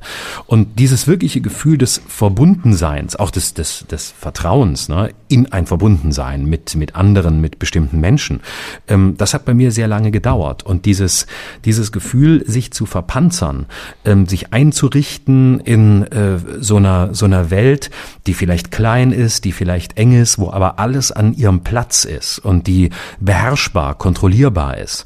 Und das ist mir sehr vertraut. Und deswegen glaube ich, kann ich nachvollziehen, was im Moment da in dir, in dir vorgeht, weil die, weil diese Ketten zu sprengen und da rauszugehen und sich davon nicht vereinnahmen zu lassen, von dieser, von dieser Verpanzerung, auch von dieser Haltung, die eigentlich von der Welt nicht so wahnsinnig viel erwartet, weil man eben den Eindruck hat, es steht alles so fest, die Positionen sind so klar und das ist ja das, was wir im Moment erleben. Scheinbar sind ja die Positionen so klar. Es ziehen die Monate vorbei und man hört das immer Gleiche. Man hört die einen äh, ihre Positionen vortragen, ähm, plakativ formuliert, ähm, das Einzige, was jetzt hilft, ist Impfen und Boostern. Und die anderen, die sagen, ähm, alles Irrsinn, ich lasse mich nicht zwingen, meine Freiheit. Sehr vereinfacht zugespitzt. Aber alles wirkt so erwartbar, alles wird so, wirkt so ausgelutscht. Äh, täglich grüßt das Murmeltier, als würde sich alles so wiederholen. Und äh, das ist der größte Hemmschuh für alles, was Lebendigkeit bedeutet, Beweglichkeit bedeutet, geistige wie sonstige, ähm, sich einzulassen und aus dieser Einsamkeit rauszukommen, heißt ja zunächst mal selbst anzufangen, ähm, die einzige eigene Verpanzerung aufzubrechen. Nur dann biete ich ja anderen die Chance, das auch zu tun. Und das ist tatsächlich dann das, was ich bei uns ja oft empfinde, dass wir eigentlich in unserem Gespräch, äh, egal wie, wie krass wir äh, zum Teil äh, andere Positionen vertreten, nicht einer Meinung sind, aber trotzdem ähm, bleibt dieses Grundgefühl einer Verbundenheit, ähm, was ich deshalb so schätze, weil es so selten ist. Aber es geht eben nur, ähm, indem man die Verpanzerung äh, versucht, erst gar nicht zuzulassen, egal wie gut der Panzer sitzt und wie vertraut er vielleicht ist. Ja, aber ich vertraue dieser Gesellschaft nicht. Das ist das Problem. Es ist alles so böse geworden. Und wenn du siehst, wie schnell Debatten hochkochen und wie gnadenlos über Schicksale geurteilt wird, wenn du siehst, wie, wie diese Energie, die da entsteht, unglaublich destruktiv wird und sich alle auch daran laben, Dinge kaputt zu machen, statt Dinge zu fördern und zu unterstützen, dann ähm, ist das vielleicht für ich weiß nicht, ob ich jetzt mich als sensibel bezeichnen will, aber für einen sensibleren Menschen, äh, ob ich das jetzt bin oder jemand anders, sehr schwer zu ertragen. Und ähm, ich frage mich, warum, und wir landen wieder bei einem Thema, das wir schon oft hatten, es keine Institutionen oder eine Kraft oder eine Stimme der Vernunft gibt, die uns sagt, jetzt hört mal auf, jetzt lasst das mal, wie man es zu kleinen Kindern auch sagt. Jetzt hört auf, euch zu streiten und versucht euch mal zu versöhnen. Also wir sind mittlerweile auch eine Gesellschaft, die so unversöhnlich miteinander umgeht. In der der Egoismus, der die, die, die noch schlimmere Variante der Einsamkeit ist, nämlich eine aggressiv nach außen gelebte Variante von Einsamkeit. In der der Egoismus zu einem Dogma fast schon geworden ist. Nach mir die Sinnflut. Ich will, ich will, ich will. Und diese ganzen Debatten, die wir führen, auch die, die du eben angeschnitten hast, die sind geprägt von einer Isolation, also so, als hätten sich alle Parteien in sich selbst eingeschlossen und wären gefangen in ihrer Meinung und zugleich auch unfähig, irgendeine andere Meinung zuzulassen. Und sei sie auch noch so kontrovers und so konträr und so, so anders als die eigene Meinung. Und das ist das, was mich, ähm, was mich ähm, orientierungslos macht. Diese, dieses mangelnde Vertrauen in unsere Gesellschaft, dass sie sich schon wieder aufrichten wird, dass wir zum Guten zurückfinden werden, dass wir an etwas glauben können, daran, dass der andere es nicht schlecht mit uns meint. Und das habe ich nicht. Ich habe das Gefühl, viele meinen es sehr schlecht, auch mit sich selbst übrigens, weil sie dadurch, dass sie ähm, in der Öffentlichkeit sich produzieren, ja auch etwas aus sich heraus zeigen und einen Einblick geben. Und das ist nicht nur mh, mm, es ist nicht nur hässlich, also es ist manchmal hat es wirklich hässliche Züge, sondern es ist auch angsterregend. Also es ist auch so, dass aus dieser Einsamkeit, die ich dir beschrieben habe, oft eine Angst und eine, wie ich gesagt habe, Orientierungslosigkeit, aber auch eine Hoffnungslosigkeit entsteht. Und das ist schlecht. Und ich weiß nicht, ob das nur was mit Corona zu tun hat oder ob das mit meinem Wesen an sich zu tun hat. Bin eigentlich ein sehr positiver und sehr zuversichtlicher Mensch, der in seinem Leben schon sehr viele Krisen hatte, die er dankenswerterweise überstanden hat. Aber im Augenblick bin ich da nicht so guter Dinge. Das war ich auch letzte Woche schon nicht und ich bin's vielleicht auch nächste Woche noch nicht. Aber meine Frage an dich ist, bist du guter Dinge? Siehst du Auswege aus dem Dilemma, in dem du vielleicht gar nicht steckst, aber in dem du, in dem du andere stecken siehst? Na doch, natürlich stecke ich da auch drin. Natürlich kann ich ganz vieles äh, von dem, was du empfindest, auch, auch sehen und nachvollziehen und äh, kenne das auch von mir und es erinnert mich an ganz viel, ähm, auch an, an äh, Haltungen und äh, Meinungen der Welt gegenüber, die ich auch hatte und auch immer wieder habe. Also ähm, dieses Gefühl ähm, der Unzugehörigkeit, des, ähm, des überhaupt nicht Wissens, ähm, wo ist in all dem eigentlich ähm, eigentlich mein Platz. Und ähm, ich ich bin ja tatsächlich würde ich glaube ich eigentlich sagen, das ist lustig, dass es gerade so äh, bei uns beiden so, so gegensätzlich ist. Ne? Also ich äh, bin quasi dabei und versuche immer weiter, mich aus der Position äh, des sich selbst äh, verriegelnden, äh, einsamen Typen rauszuziehen, äh, der er mal war und der er, wie gesagt, immer noch auch ist. Und äh, auf der anderen Seite schlitterst du gerade etwas rein, was mir aufgrund meiner Geschichte sehr vertraut ist. Ähm, und äh, während äh, du gleichzeitig sagst, ich bin eigentlich eher ein optimistischer Mensch. Und äh, ich würde, glaube ich, von mir sagen, ich bin, wenn ich auf mich zurückgucke, glaube ich, tendenziell eher ein pessimistischer Mensch. Ich hm. glaube, ich gehe immer davon aus, ähm, im Zweifel ähm, äh, wollen die Menschen nichts Gutes von dir. Im Zweifel ähm, wird die Welt schlechter und nicht besser. Und ähm, äh, also das ist mir näher. Nicht, dass ich so denke, aber diese, diese Grundstruktur des Denkens ist mir wesentlich vertrauter. Und äh, ich bin eigentlich jetzt eher so auf der Linie, dass ich denke, na ja, aber vielleicht wollen die meisten Menschen ja gar nichts Schlechtes. Ähm, vielleicht äh, sind die genauso in sich gefangen, wie ich das wahrscheinlich auch oft bin oder wie wir das alle sind.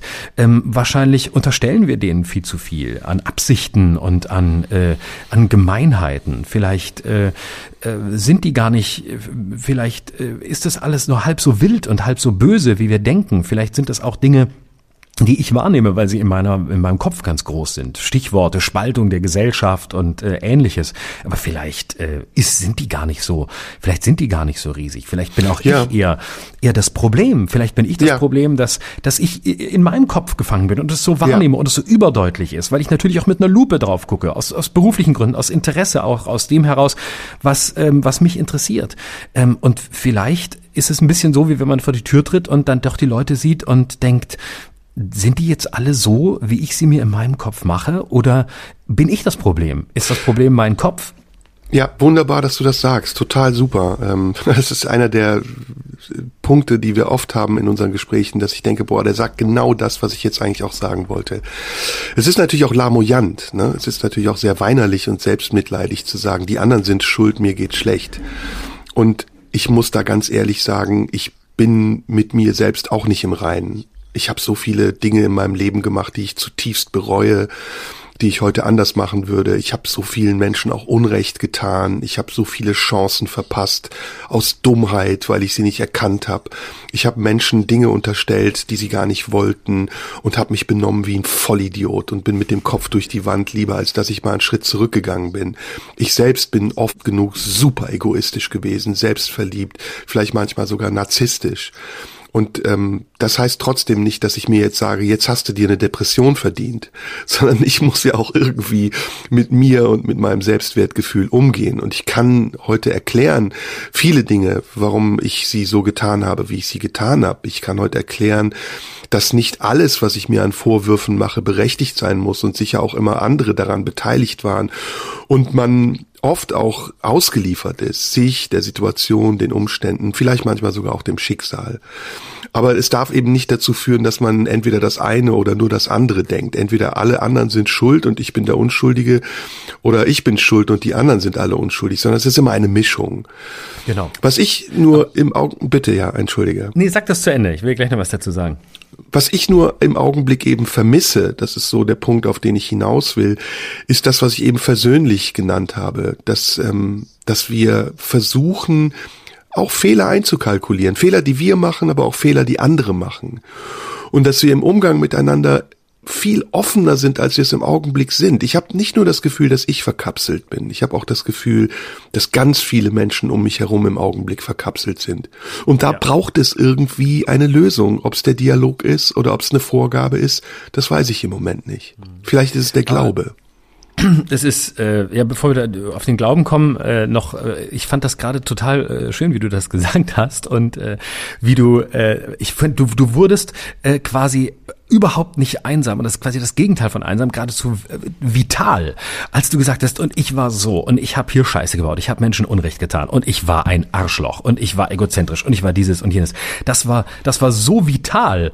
Und das fand ich total schön, weil das hat eben nicht dieses, ich klage mich an, ich bin Märtyrer, ach, ich habe Unrecht getan, ich muss Buße tun, sondern das hatte eine totale Lebendigkeit in dem Moment, nämlich die Lebendigkeit des Stehenlassen Könnens und des Eingestehens, ich bin nicht das Opfer anderer gewesen. Ich bin nicht ähm, der Spielball Interessen anderer gewesen. Ich bin also nicht derjenige, der ähm, unsouverän und unfrei dasteht und sagt, andere haben über mich entschieden. Ich bin aber auch nicht derjenige, der sagt, oh Gott, ich habe alles falsch gemacht und ich, ich äh, stelle mich an den Marterpfahl und ähm, äh, haut mir die Nägel in die Hände. Ich äh, hänge jetzt am Kreuz, ähm, sondern es ist dieser dieser wunderbar vitale Umgang, nämlich dieses Wissen.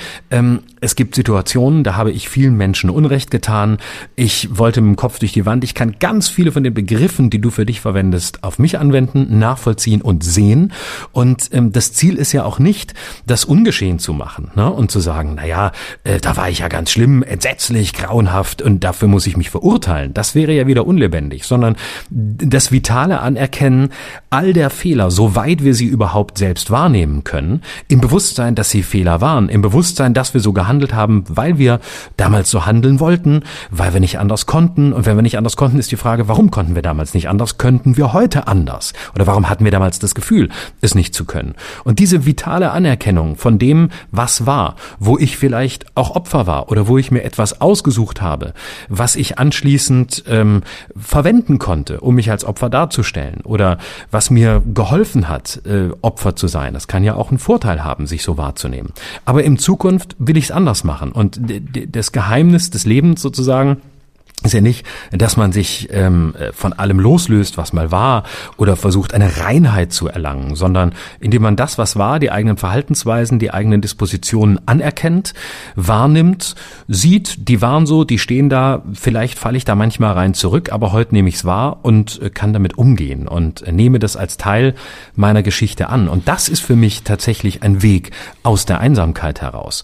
Alle anderen Positionen äh, sind immer geneigt, in die Einsamkeit zu führen. So sowohl ähm, die eigene Verurteilung als auch ähm, das sich selbst als Opfer darstellens. Das führt immer in eine Isolation, das führt immer in eine unproduktive Haltung. Aber das lebendige Anerkennen von sich und dem, was war, im Bewusstsein seiner Fehler, aber auch seiner, seiner Chancen, das finde ich sehr lebendig. Und das ist ähm, ein Weg aus der Einsamkeit, glaube ich. Mhm. Mir fällt da eine Geschichte dazu ein. ähm, der einsamste Moment, den wir erleben, ist ja der Moment, in dem wir sterben. Und ähm, ich hatte eine sehr gute Freundin vor vielen Jahren, die ähm, auf einer Station gearbeitet hat ähm, mit Menschen, die dem Tode geweiht waren. Also es war sozusagen die, der letzte Weg, äh, auf dem sie die Menschen begleitet hat. Ich weiß gar nicht, wie nennt man das? Ähm, ähm, es hat doch so einen ähm, Namen, ne? Ja, ist das äh, äh, Palliativmedizin? Palliativmedizin, genau. Mhm. Es ist äh, auf einer Palliativstation. Mhm. Und diese Frau ähm, war unglaublich tapfer und die Geschichten, die sie dort erlebt hat, brachte sie natürlich abends immer mit nach Hause und wir sprachen darüber und ich merkte, wie elementar das war, was sie dort erlebt hat. Und du kennst das. Es gibt Momente im Leben, die unterscheiden sich von dem, was wir alltäglich erleben, dadurch, dass sie Schicksal sind. Und man weiß in diesen Momenten, jetzt passiert etwas, was alles andere total übertrifft und unwichtig macht. Das ist ein Schicksalsmoment und es wird ganz wichtig und alles andere erscheint plötzlich ganz unwichtig. Und solche Momente sind eben auch Momente, die meine damalige Freundin erlebt hat, wenn ein Mensch im Bett liegt der spürt, dass er sterben wird und dann aus tiefster Verzweiflung und Einsamkeit heraus anfängt zu weinen und sagt, ich möchte nicht sterben, ich will jetzt nicht sterben, ich habe Angst. Und das, was sie gemacht hat, ist das, was ich eben genannt habe, diese Sehnsucht, sich zu verbinden oder zu versöhnen. Sie hat ganz oft diesen Menschen über den Kopf gestreichelt und gesagt, ja, ich bin auch hier und ich gehe nicht weg und ich, ich bleibe und ich unterstütze sie und haben sie keine Angst. Also auf dieses elementare Gefühl eine ganz elementare menschliche, zutiefst menschliche Reaktion gezeigt hat. Und das ist natürlich sehr viel verlangt. Wir können jetzt nicht in jeder Situation, in jedem Dialog, in jedem Chat, in jedem Tweet immer auf das Elementarste zurückfallen und sagen, äh, wir sehen mal von uns selbst und unserer Befindlichkeit ab und streichen uns gegenseitig nur noch die Köpfe. Aber ein bisschen mehr davon, ein bisschen mehr innehalten und nicht sofort rausschießen, auch ich übrigens, ich gehöre dazu, würde uns allen gut tun und würde uns vielleicht auch, ich sage das jetzt mal konservativ, mehr Werte zurückgeben, die wir im Augenblick, glaube ich, ganz dringend brauchen. Und das sind nicht moralische Werte. Ich will nicht moralisch klingen. Das sind Werte wie Fürsorge oder Empfindsamkeit, Empathie, Mitgefühl, Einfühlungsvermögen. Das sind ganz simple Dinge. Das klingt so simpel, aber sie sind unglaublich kompliziert und manchmal scheinen sie fast schon zu weit weg zu sein. Hm. Mm, und das Bewusstsein, äh, Fragen zu stellen. Ne? Und mhm. ähm, ich glaube, dass viele, äh, viele Menschen, und da schließe ich mich durchaus ein, ähm, schlichtweg Angst davor haben, Fragen zu stellen. Und zwar nicht nur ähm, Fragen ans Leben oder Fragen an sich selbst, das ist ja schon die höchste Disziplin, sondern auch Fragen an andere, weil äh, der Fragende ja immer in der Gefahr ist, der Unterlegene zu sein, weil der, der antwortet, scheint die Macht zu haben. Der, der antwortet, scheint mehr zu wissen, scheint der zu sein, der ähm, in seiner Kraft ist, während der Fragende davor steht und sich vielleicht klein fühlt. Aber ich glaube, dass das Gefühl gar nicht stimmt, sondern dass das Gegenteil vielleicht der Fall ist, dass derjenige, der Fragen Fragen stellt, die eigentlich kraftvolle Position ist, weil er sich aus sich selbst ähm, herausziehen kann, sich von sich selbst immer wieder ein Stück weit verabschieden und distanzieren kann und fragt, nachfragt, interessiert ist, mehr wissen will als das, was schon in ihm ist oder was an ihn herangetragen wird. Und ähm, deswegen äh, finde ich dieses Fragen haben eigentlich sehr eigentlich sehr schön und als, als Herangehensweise, weil dadurch hast du, wenn du fragst, hast du die Chance, die Empfindsamkeit anderer kennenzulernen. Dann hast du die Chance, ähm, an äh, Grenzen zu kommen und zwar im positivsten Sinne, nämlich, dass der andere vielleicht keine Antworten mehr hat. Und was gibt es Schöneres, als wenn man an dem Punkt steht und sagen muss, hier weiß ich auch nicht weiter, da habe ich auch keine Antworten. Aber äh, die Antwort ist quasi Teil der Verpanzerung ne? und damit auch der Einsamkeit, weil mit Antworten kann man ganz viel überdecken. Mit Antworten kann man ganz viel ähm, nach außen tragen, ähm, scheint äh, toll, edel, hilfreich, gut, alles Mögliche. Aber der eigentlich äh, sensible Bereich, der eigentlich empfindsame Bereich ist der, in dem zwei Leute sich gegenseitig Fragen stellen und nach, nachfragen. Habe ich das, habe ich es verstanden? Weiß ich, was du willst? Weiß ich, was du sagen willst? Verstehe ich dich überhaupt? Oder vielleicht verstehe ich dich auch nicht. Und ähm, dann darf das auch so sein. Aber in einer Zeit, die sich quasi der Religion des Antwortens und des Wissens und des Besserwissens überantwortet hat, ähm, ist es natürlich eine schwierige Position. Aber eine haltbare, eine aushaltbare. Und vielleicht müssen wir sie zunächst mal aushalten, weil sie ungewohnt ja. ist. Und ich glaube, ein Ziel äh, könnte auch sein, wieder echter zu sein und nicht mehr zu antworten, weil man sich selbst darstellt oder etwas darstellt, was man gerne wäre, sondern weil man sein Inneres zeigen möchte. Und die Sprache, die man dafür verwendet, ist ja nur eine Übersetzung des Inneren. Heute antworten wir ja ganz oft im, im Affekt oder in, im Wunsch danach, etwas anderes zu sein, was wir vielleicht wirklich sind. Und diese Echtheit, also miteinander zu sprechen und wie du auch sagst, Fragen zu stellen, auf die man Antworten haben möchte, das ist etwas, was, äh, was eine Lösung sein könnte. Zuhören. Einfach auch nur zuhören manchmal. Das, es macht mhm. großen Spaß, Menschen zuzuhören, wenn sie denken und wenn sie ihre Gedanken fließen lassen und dann von Punkt auf Punkt zu kommen. Das ist ja hier auch ein ganz tolles Merkmal unserer Gespräche. Also das, sind, das, das ist sozusagen, ja bitte. Das stimmt mich, glaube ich, auch in, in der Tendenz optimistisch. Nämlich, dass äh, man, das sieht man an dem Medium Podcast. Und da mein, damit meine ich nicht nur uns, sondern letztlich ganz viele. Und auch am Erfolg dieses Mediums. Wie viele Leute hören zwei äh, kom komischen, äh, komplexen, selbst manchmal selbstverliebten, manchmal rechthaberischen, äh, manchmal auch äh, sich selbst für wahnsinnig sensibel haltenden Dudes wie uns zu. Unendlich viele Leute. Und da gibt es ja viele Formate. Und ich glaube, dass das ein Zeichen ist. Also, dass Menschen viel mehr als, die meisten Menschen viel mehr als wir vielleicht glauben, unsicher sind, wahrscheinlich oft auch einsam und versuchen diese Einsamkeit ähm, auch äh, Herr zu werden oder ihr zu entgehen über so ein Format wie ein Podcast, das ja wirklich auch als als Medienformat was völlig Neues ist. Das ist eben nicht ähm, durchgeplant oder ähm, durchgepitcht oder wie so eine Radiostunde, wo man weiß, dann kommt dieses äh, diese Info und dann kommt diese Moderation. Das ist alles so durchdacht, sondern das ist das Suchen, das suchende Moment. Das ist die Suchbewegung von zwei oder mehr Menschen, die im Dialog versuchen weiterzukommen, die grandios scheitern, die Fehler machen, die nicht genau wissen, wo es hingeht und mit anderen diese Unsicherheit teilen. Und dieses Moment des intimen Hörens, was, schreiben uns immer die Leute, wo sie uns hören, was sie alles machen nebenher und was sie, und, und wo sie einfach bereit sind, aus sich herauszugehen. Da ist der Podcast eines von ganz vielen äh, Medien. Aber ich glaube, daran sieht man, dass sich ähm, dass der, der Erkenntnishunger, die Lust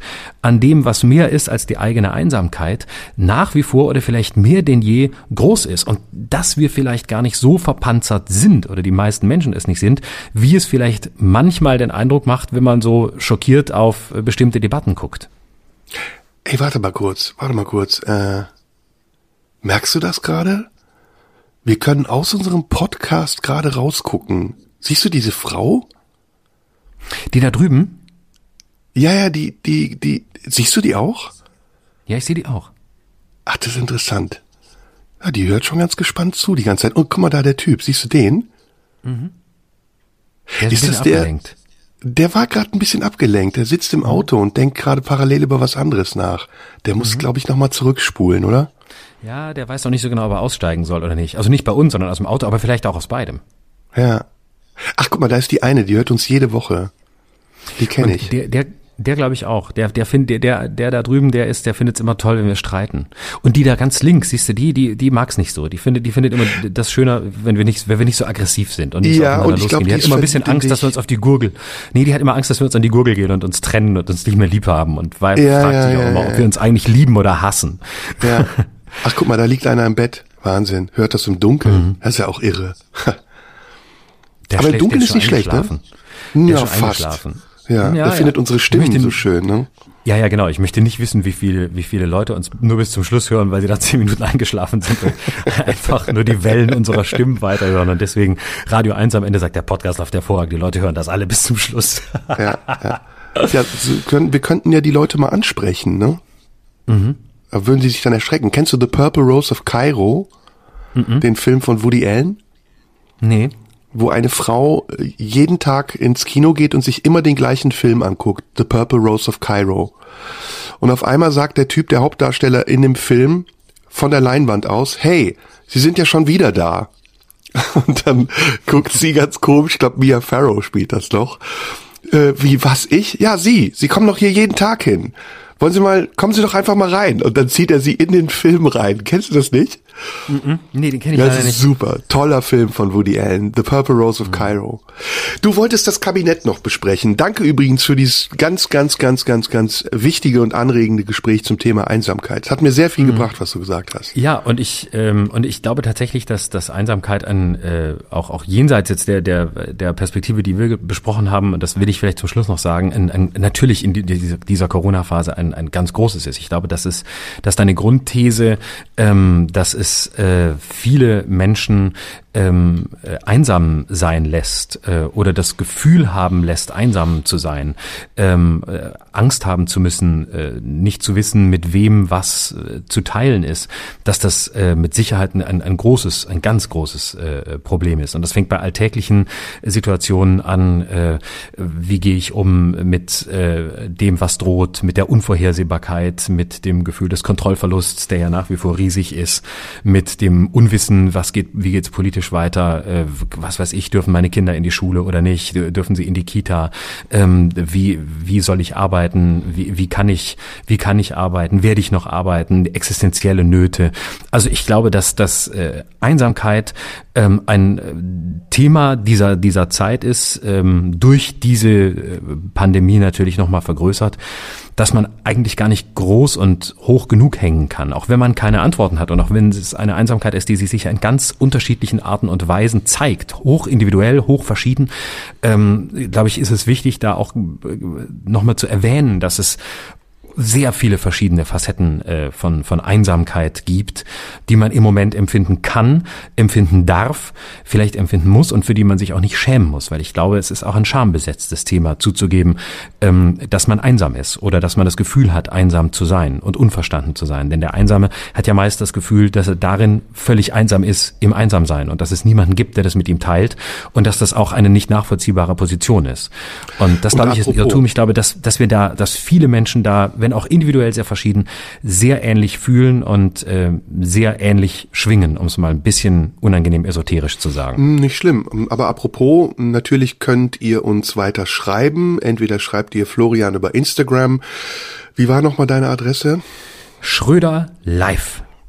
Genau, oder ihr schreibt uns postalisch an die Marlene Dietrich Allee 20 in 14482 Potsdam oder was uns natürlich auch viel lieber wäre, denn wir haben unseren Parforce-Ritt auf die Spitze der Podcast-Charts gestartet. Abonniert unseren Kanal, egal wo ihr seid, iTunes, Spotify. Abonniert den Kanal und gebt uns das, was uns gebührt. genau. So, du wolltest das Kabinett besetzen. Ich würde das aber gerne reduzieren auf eine Frage, weil wir ja nicht mehr allzu lange Zeit haben. Nee, Soll, wir, eigentlich haben wir es ja? auch fast schon geklärt. Also wir haben ja vorhin schon drüber geredet, über Scholz und Co. Und, äh, ja, aber ich habe eine viel bessere machen, Frage noch. Okay, ich los. Noch eine Frage, die können wir die letzten 15 Minuten besprechen. Ähm, ähm, soll Karl Lauterbach Gesundheitsminister werden? Natürlich. Und ich das sage nicht warum. Nicht. Ich das sage nicht warum. Ja klar, Doch, du hast du lebenslange weißt, Arbeitsgarantie. Ich habe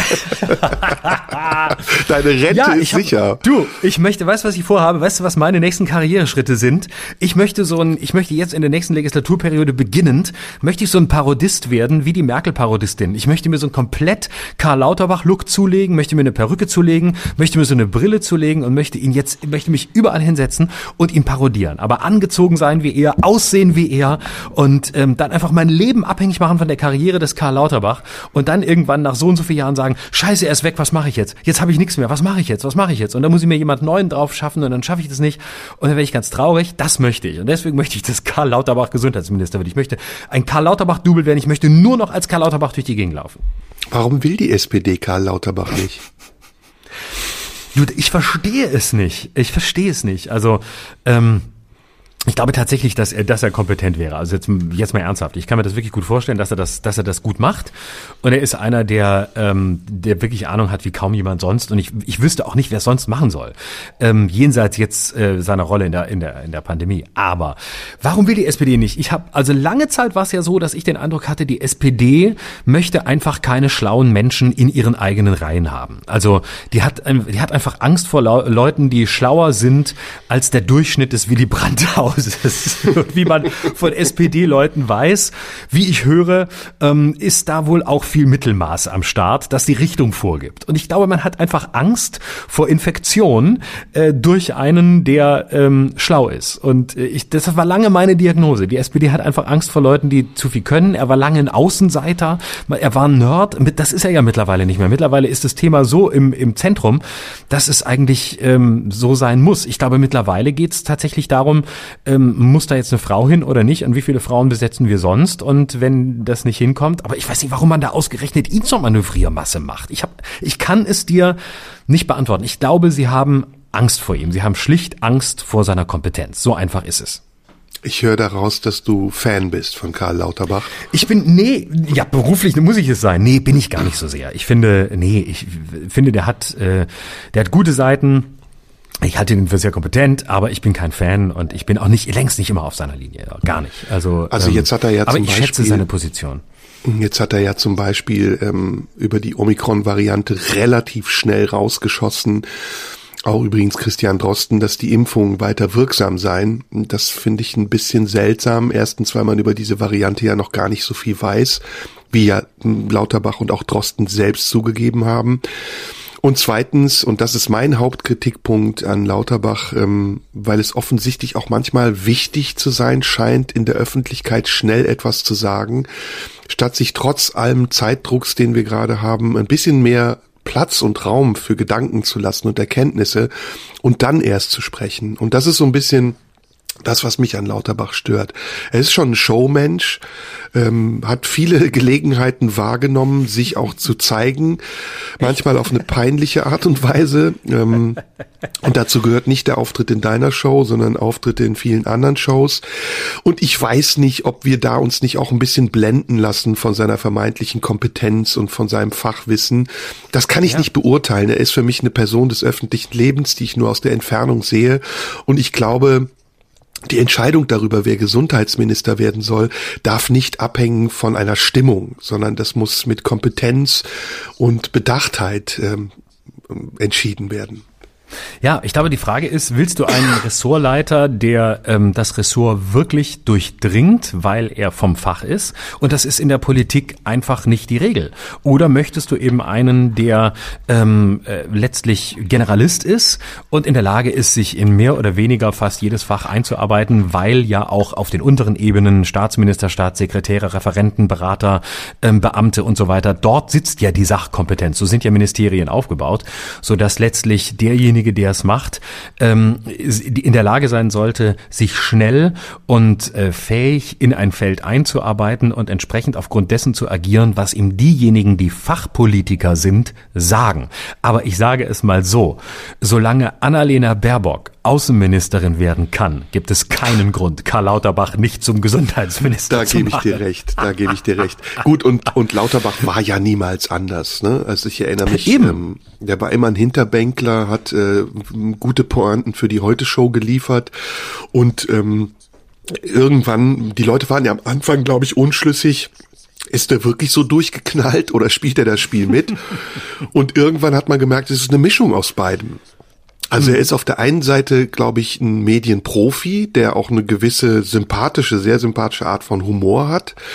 Aber er ist auch, um das Thema Einsamkeit nochmal zu bringen, glaube ich, ein zutiefst einsamer Mensch, der jetzt ja. gerade die Zeit seines Lebens hat. Ne? Der steht ja. im Mittelpunkt, er wird gehört, er kriegt wahrscheinlich viele Angebote von Frauen und muss nicht mehr tindern oder bambeln und äh, hat eine Perspektive, die er ohne Corona so nie gehabt hätte. Der wäre niemals als Hinterbänkler über das hinausgekommen, was er bis zu dem Zeitpunkt mhm. Aber ja, trotzdem also bleibe ich dabei und ich gebe dir recht, ähm, die Entscheidung darüber, wer Gesundheitsminister werden soll, darf nicht davon abhängig, wie populär jetzt gerade jemand ist. Ja, da haben ja. wir uns ja auch in der Vergangenheit schon oft getäuscht. Natürlich, aber äh, ich glaube, der, also wenn, wenn es immer um Kontaktvermeidung geht, ich glaube, äh, Karl Lauterbach hat so viele Kontakte in den letzten anderthalb Jahren wie noch nie in seinem Leben.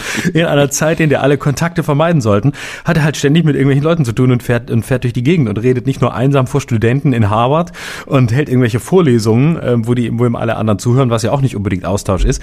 Das ist, äh, das ist wirklich die Zeit seines, seines Lebens, das stimmt. Aber ähm, ja, ich, ich weiß es nicht. Also der Punkt bei, bei Annalena Baerbock ist ein anderer.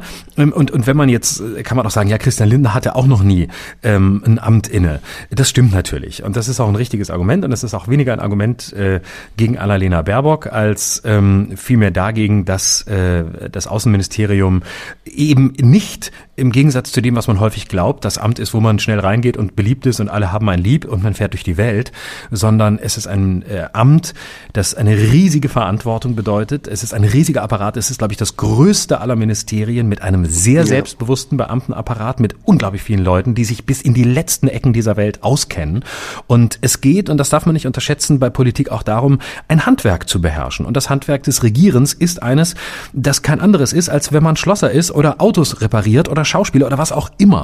Äh, da kann man auch nicht einfach jeden ransetzen und sagen, so, du machst es jetzt mal. Hier, das, das Auto ist kaputt, mach das mal. Äh, sondern da gibt es Leute, die das lernen und das ist auch ein Handwerk. Und es ist gut, das nicht gleich auf der ganz großen Bühne zu lernen, sondern vorher. Und ein Ministerium führen ist eine ganz eigene verwaltungstechnische Aufgabe, die wirklich eine, die, die eine eigene Kompetenz verlangt, jenseits von dem, was wir von Politikern mitkriegen. Und da halte ich es mindestens für sehr selbstbewusst, sich mit mit 41 Jahren hinzustellen und zu sagen, ähm, ich bin jetzt äh, Außenministerin und ich kann äh, dieses Ministerium, das sehr selbstbewusst ist und ähm, das auch Führung braucht im positivsten Sinne, nämlich mit Ideen, mit einer Vision, ähm, gleich direkt zu besetzen. Vielleicht wird sie das sehr gut machen, das schließe ich nicht aus, aber da bin ich tatsächlich ein bisschen, ein bisschen skeptisch. Das ist viel Chutzpe, wenn man, um es komödiantisch zu formulieren, schon am Plagiatsjäger Stefan Weber aus Salzburg gescheitert ist. Wenn man es dann mit Xi Jinping und mit äh, Putin aufnehmen hm. will, dann ist man sehr selbstbewusst. Aber daran mangelte es ihr ja auch nie. Zwei Personalien indessen finde ich sehr lustig und auch schön. Ähm, die erste ist, dass mein Freund Cem Özdemir Landwirtschaftsminister geworden ist. Was für eine Ohrfeige, oder? Das Was für eine Ohrfeige. Das war ja für Hofreiter eine Riesenohrfeige, aber früher war das ja so das Weggebeamt an die CSU. Ja, Landwirtschaftsminister waren ja immer auch. dicke CSU-Politiker. Und jetzt finde, kommt Cem Özdemir. Ganz ehrlich, dass Cem Özdemir jetzt die Julia Klöckner der Grünen machen muss. Also härter hätte es ihn nicht treffen können. Eine größere Nein. Ohrfeige hätte es kaum geben können. Dabei ja. ist er wirklich ein kompetenter Mann und ich schätze den auch. Ich habe gedacht, das kann nicht sein. Was hat der verbrochen? Warum hassen die Grünen den so sehr, dass sie ihm das Amt geben, über das Annalena Baerbock mal zu Robert Habeck gesagt hat, ich komme vom Völkerrecht, du vom Kühemelken. Also das ist das Standing des Landwirtschaftsministeriums bei den Grünen. Grünen. Das hat er nicht verdient. Das hat er wirklich, nee. das ist eigentlich ist es Diskriminierung. Eigentlich, eigentlich ist es ra fast rassistisch. Einen Türken zum Landwirtschaftsminister zu machen, ist eigentlich Rassismus, oder? eigentlich schon. Ja, wie gesagt, wenn man es auch misst an den Vorgängern. Ähm, ich glaube, Jem will einfach nur ein Amt haben. Der weiß, ja. dass er keine, keine Chance hat, Kretschmann zu beerben. Und deswegen nimmt er jetzt dieses Amt in der Hoffnung, dass er dann in der nächsten Legislaturperiode vielleicht noch einen besseren Posten bekommt oder bei einer Kabinettsumbildung. Zweiter Posten, den ich auch überrascht überraschend, finde aber sehr passend übrigens, trotz aller Kritik an ihr und äh, viele finden sie auch unglaublich aufgesetzt und zu viel, ist Claudia Roth als Kulturstaatsministerin. Sehr gut, sehr gut. Finde ich eine ja. richtig gute Wahl. Endlich eine, die nicht nur in Opern und klassischen Konzerten sitzt und genau. im Museum rumgammelt, sondern Tonsteine Scherben, eine Frau, die aus dem Management. Punk kommt. Genau. Ja, und die am Puls auch der freien Szene ist. Und ich finde, einen besseren Posten für Claudia Roth hätte es nicht geben können können. Absolut, bin ich ganz deiner Meinung. Ähm, das ist wirklich gut, weil das ist mal, das ist mal wirklich eine, die aus dem Geschäft kommt, die weiß, wie es, wie es äh, äh, Künstlern geht und wie es Menschen in diesem Bereich geht, die das wirklich äh, nicht nur nicht nur äh, weiß, sondern auch selbst erfahren hat. Und wenn du mit der redest, dann weißt du einfach, dass die wirklich sich interessiert, dass die, ähm, dass die diese Welt und diese Kulturszene lebt und zwar bis heute, auch wenn sie nicht mehr direkt drin ist. Ähm, wenn du mit der redest als jemand, der selber in dem Bereich ist spürst du, da ist einfach so eine Verwandtschaft da, wie es nur unter Leuten gibt, die, ähm, die einfach wirklich diese Welt kennen und lieben und vielleicht manchmal auch hassen gelernt haben. Ja, ja das ist eine coole Sau. Ist eine coole mhm. Sau. Viele Grüße an Claudia Roth. Herzlichen Glückwunsch an Cem Özdemir. Wir sind eigentlich so ganz zufrieden. Damit können wir doch jetzt in die Woche starten, oder? Absolut. Und ich bin auch sehr zufrieden, dass, äh, dass Christian Lindner Finanzminister ist. Ist für mich auch, ja. finde ich auch toll. Freue ich mich drauf. Finde ich wirklich, finde ich wirklich gut. Einfach, weil ich mich drauf ja. freue. Äh, ich bin ja, gespannt. Also freuen. Ich auch, total. Ne? Ich bin sehr gespannt, wenn es mal wirklich hart auf hart kommt, was er dann macht. Ich, Die große Frage ist, kann einfach, er regieren? Ne? Ja, ja, ja. Also ich halte Und ob dieser Satz ihm nicht nochmal um, ob dieser Satz ihm nicht nochmal um die Ohren fliegt. Besser gar nicht regieren als schlecht Absolut. regieren. Und der, ich habe, ich, und genau. Und wie lange er bleibt. Wir dürfen nicht vergessen, er ist zweimal von Bord gegangen. Einmal als Generalsekretär 2011, als er einfach hingeschmissen hat, weil er keinen Bock mehr hatte. Ähm, in, in der äh, seligen Zeit von Philipp Rösler, der dann sein Nachfolger wurde. Und er hat 2017 bei den Jamaika-Verhandlungen hingeworfen. Und ich schließe auch nicht aus, denn das Finanzministerium, darf man vergessen, ist auch das Ministerium gewesen, wo schon andere hingeschmissen haben. Und ich habe, glaube ich, irgendwann mal den Gedanken gehabt, Christian Lindner, nachdem er so oft hingeschmissen hat, ist der Oskar Lafontaine der FDP. Und erinnere dich dann, was Oskar Lafontaine damals gemacht hat, als er Finanzminister war. Er hat nach einem Jahr hingeschmissen, weil er sich selbst immer größer hielt als das Projekt, das er gerade verantwortete. Und ja, klar. ich weiß nicht, ob das nicht vielleicht vielleicht, vielleicht, vielleicht auch bei Christian Lindner eine Perspektive sein könnte. Wir lassen uns überraschen. Wir werden auf jeden Fall hier darüber reden. Unbedingt. So, das war's für heute. Ähm, das hat äh, wieder. Der Spaß ist das völlig falsche Wort nach, nach so einer Show. Es war anregend, es war spannend. Ich danke dir sehr für deine Gedanken, für deine Gefühle, für alles. Und nächste Woche hören wir uns wieder. Dienstag, 10 Uhr. Abonniert uns, schreibt uns und ähm, wir lesen alles und freuen uns. Danke dir auch, Florian. Bis nächste Woche. Macht's gut. Tschüss. Tschüss. Das war Schröder und Sumunju. Der Radio 1 Podcast. Nachschub gibt's in einer Woche.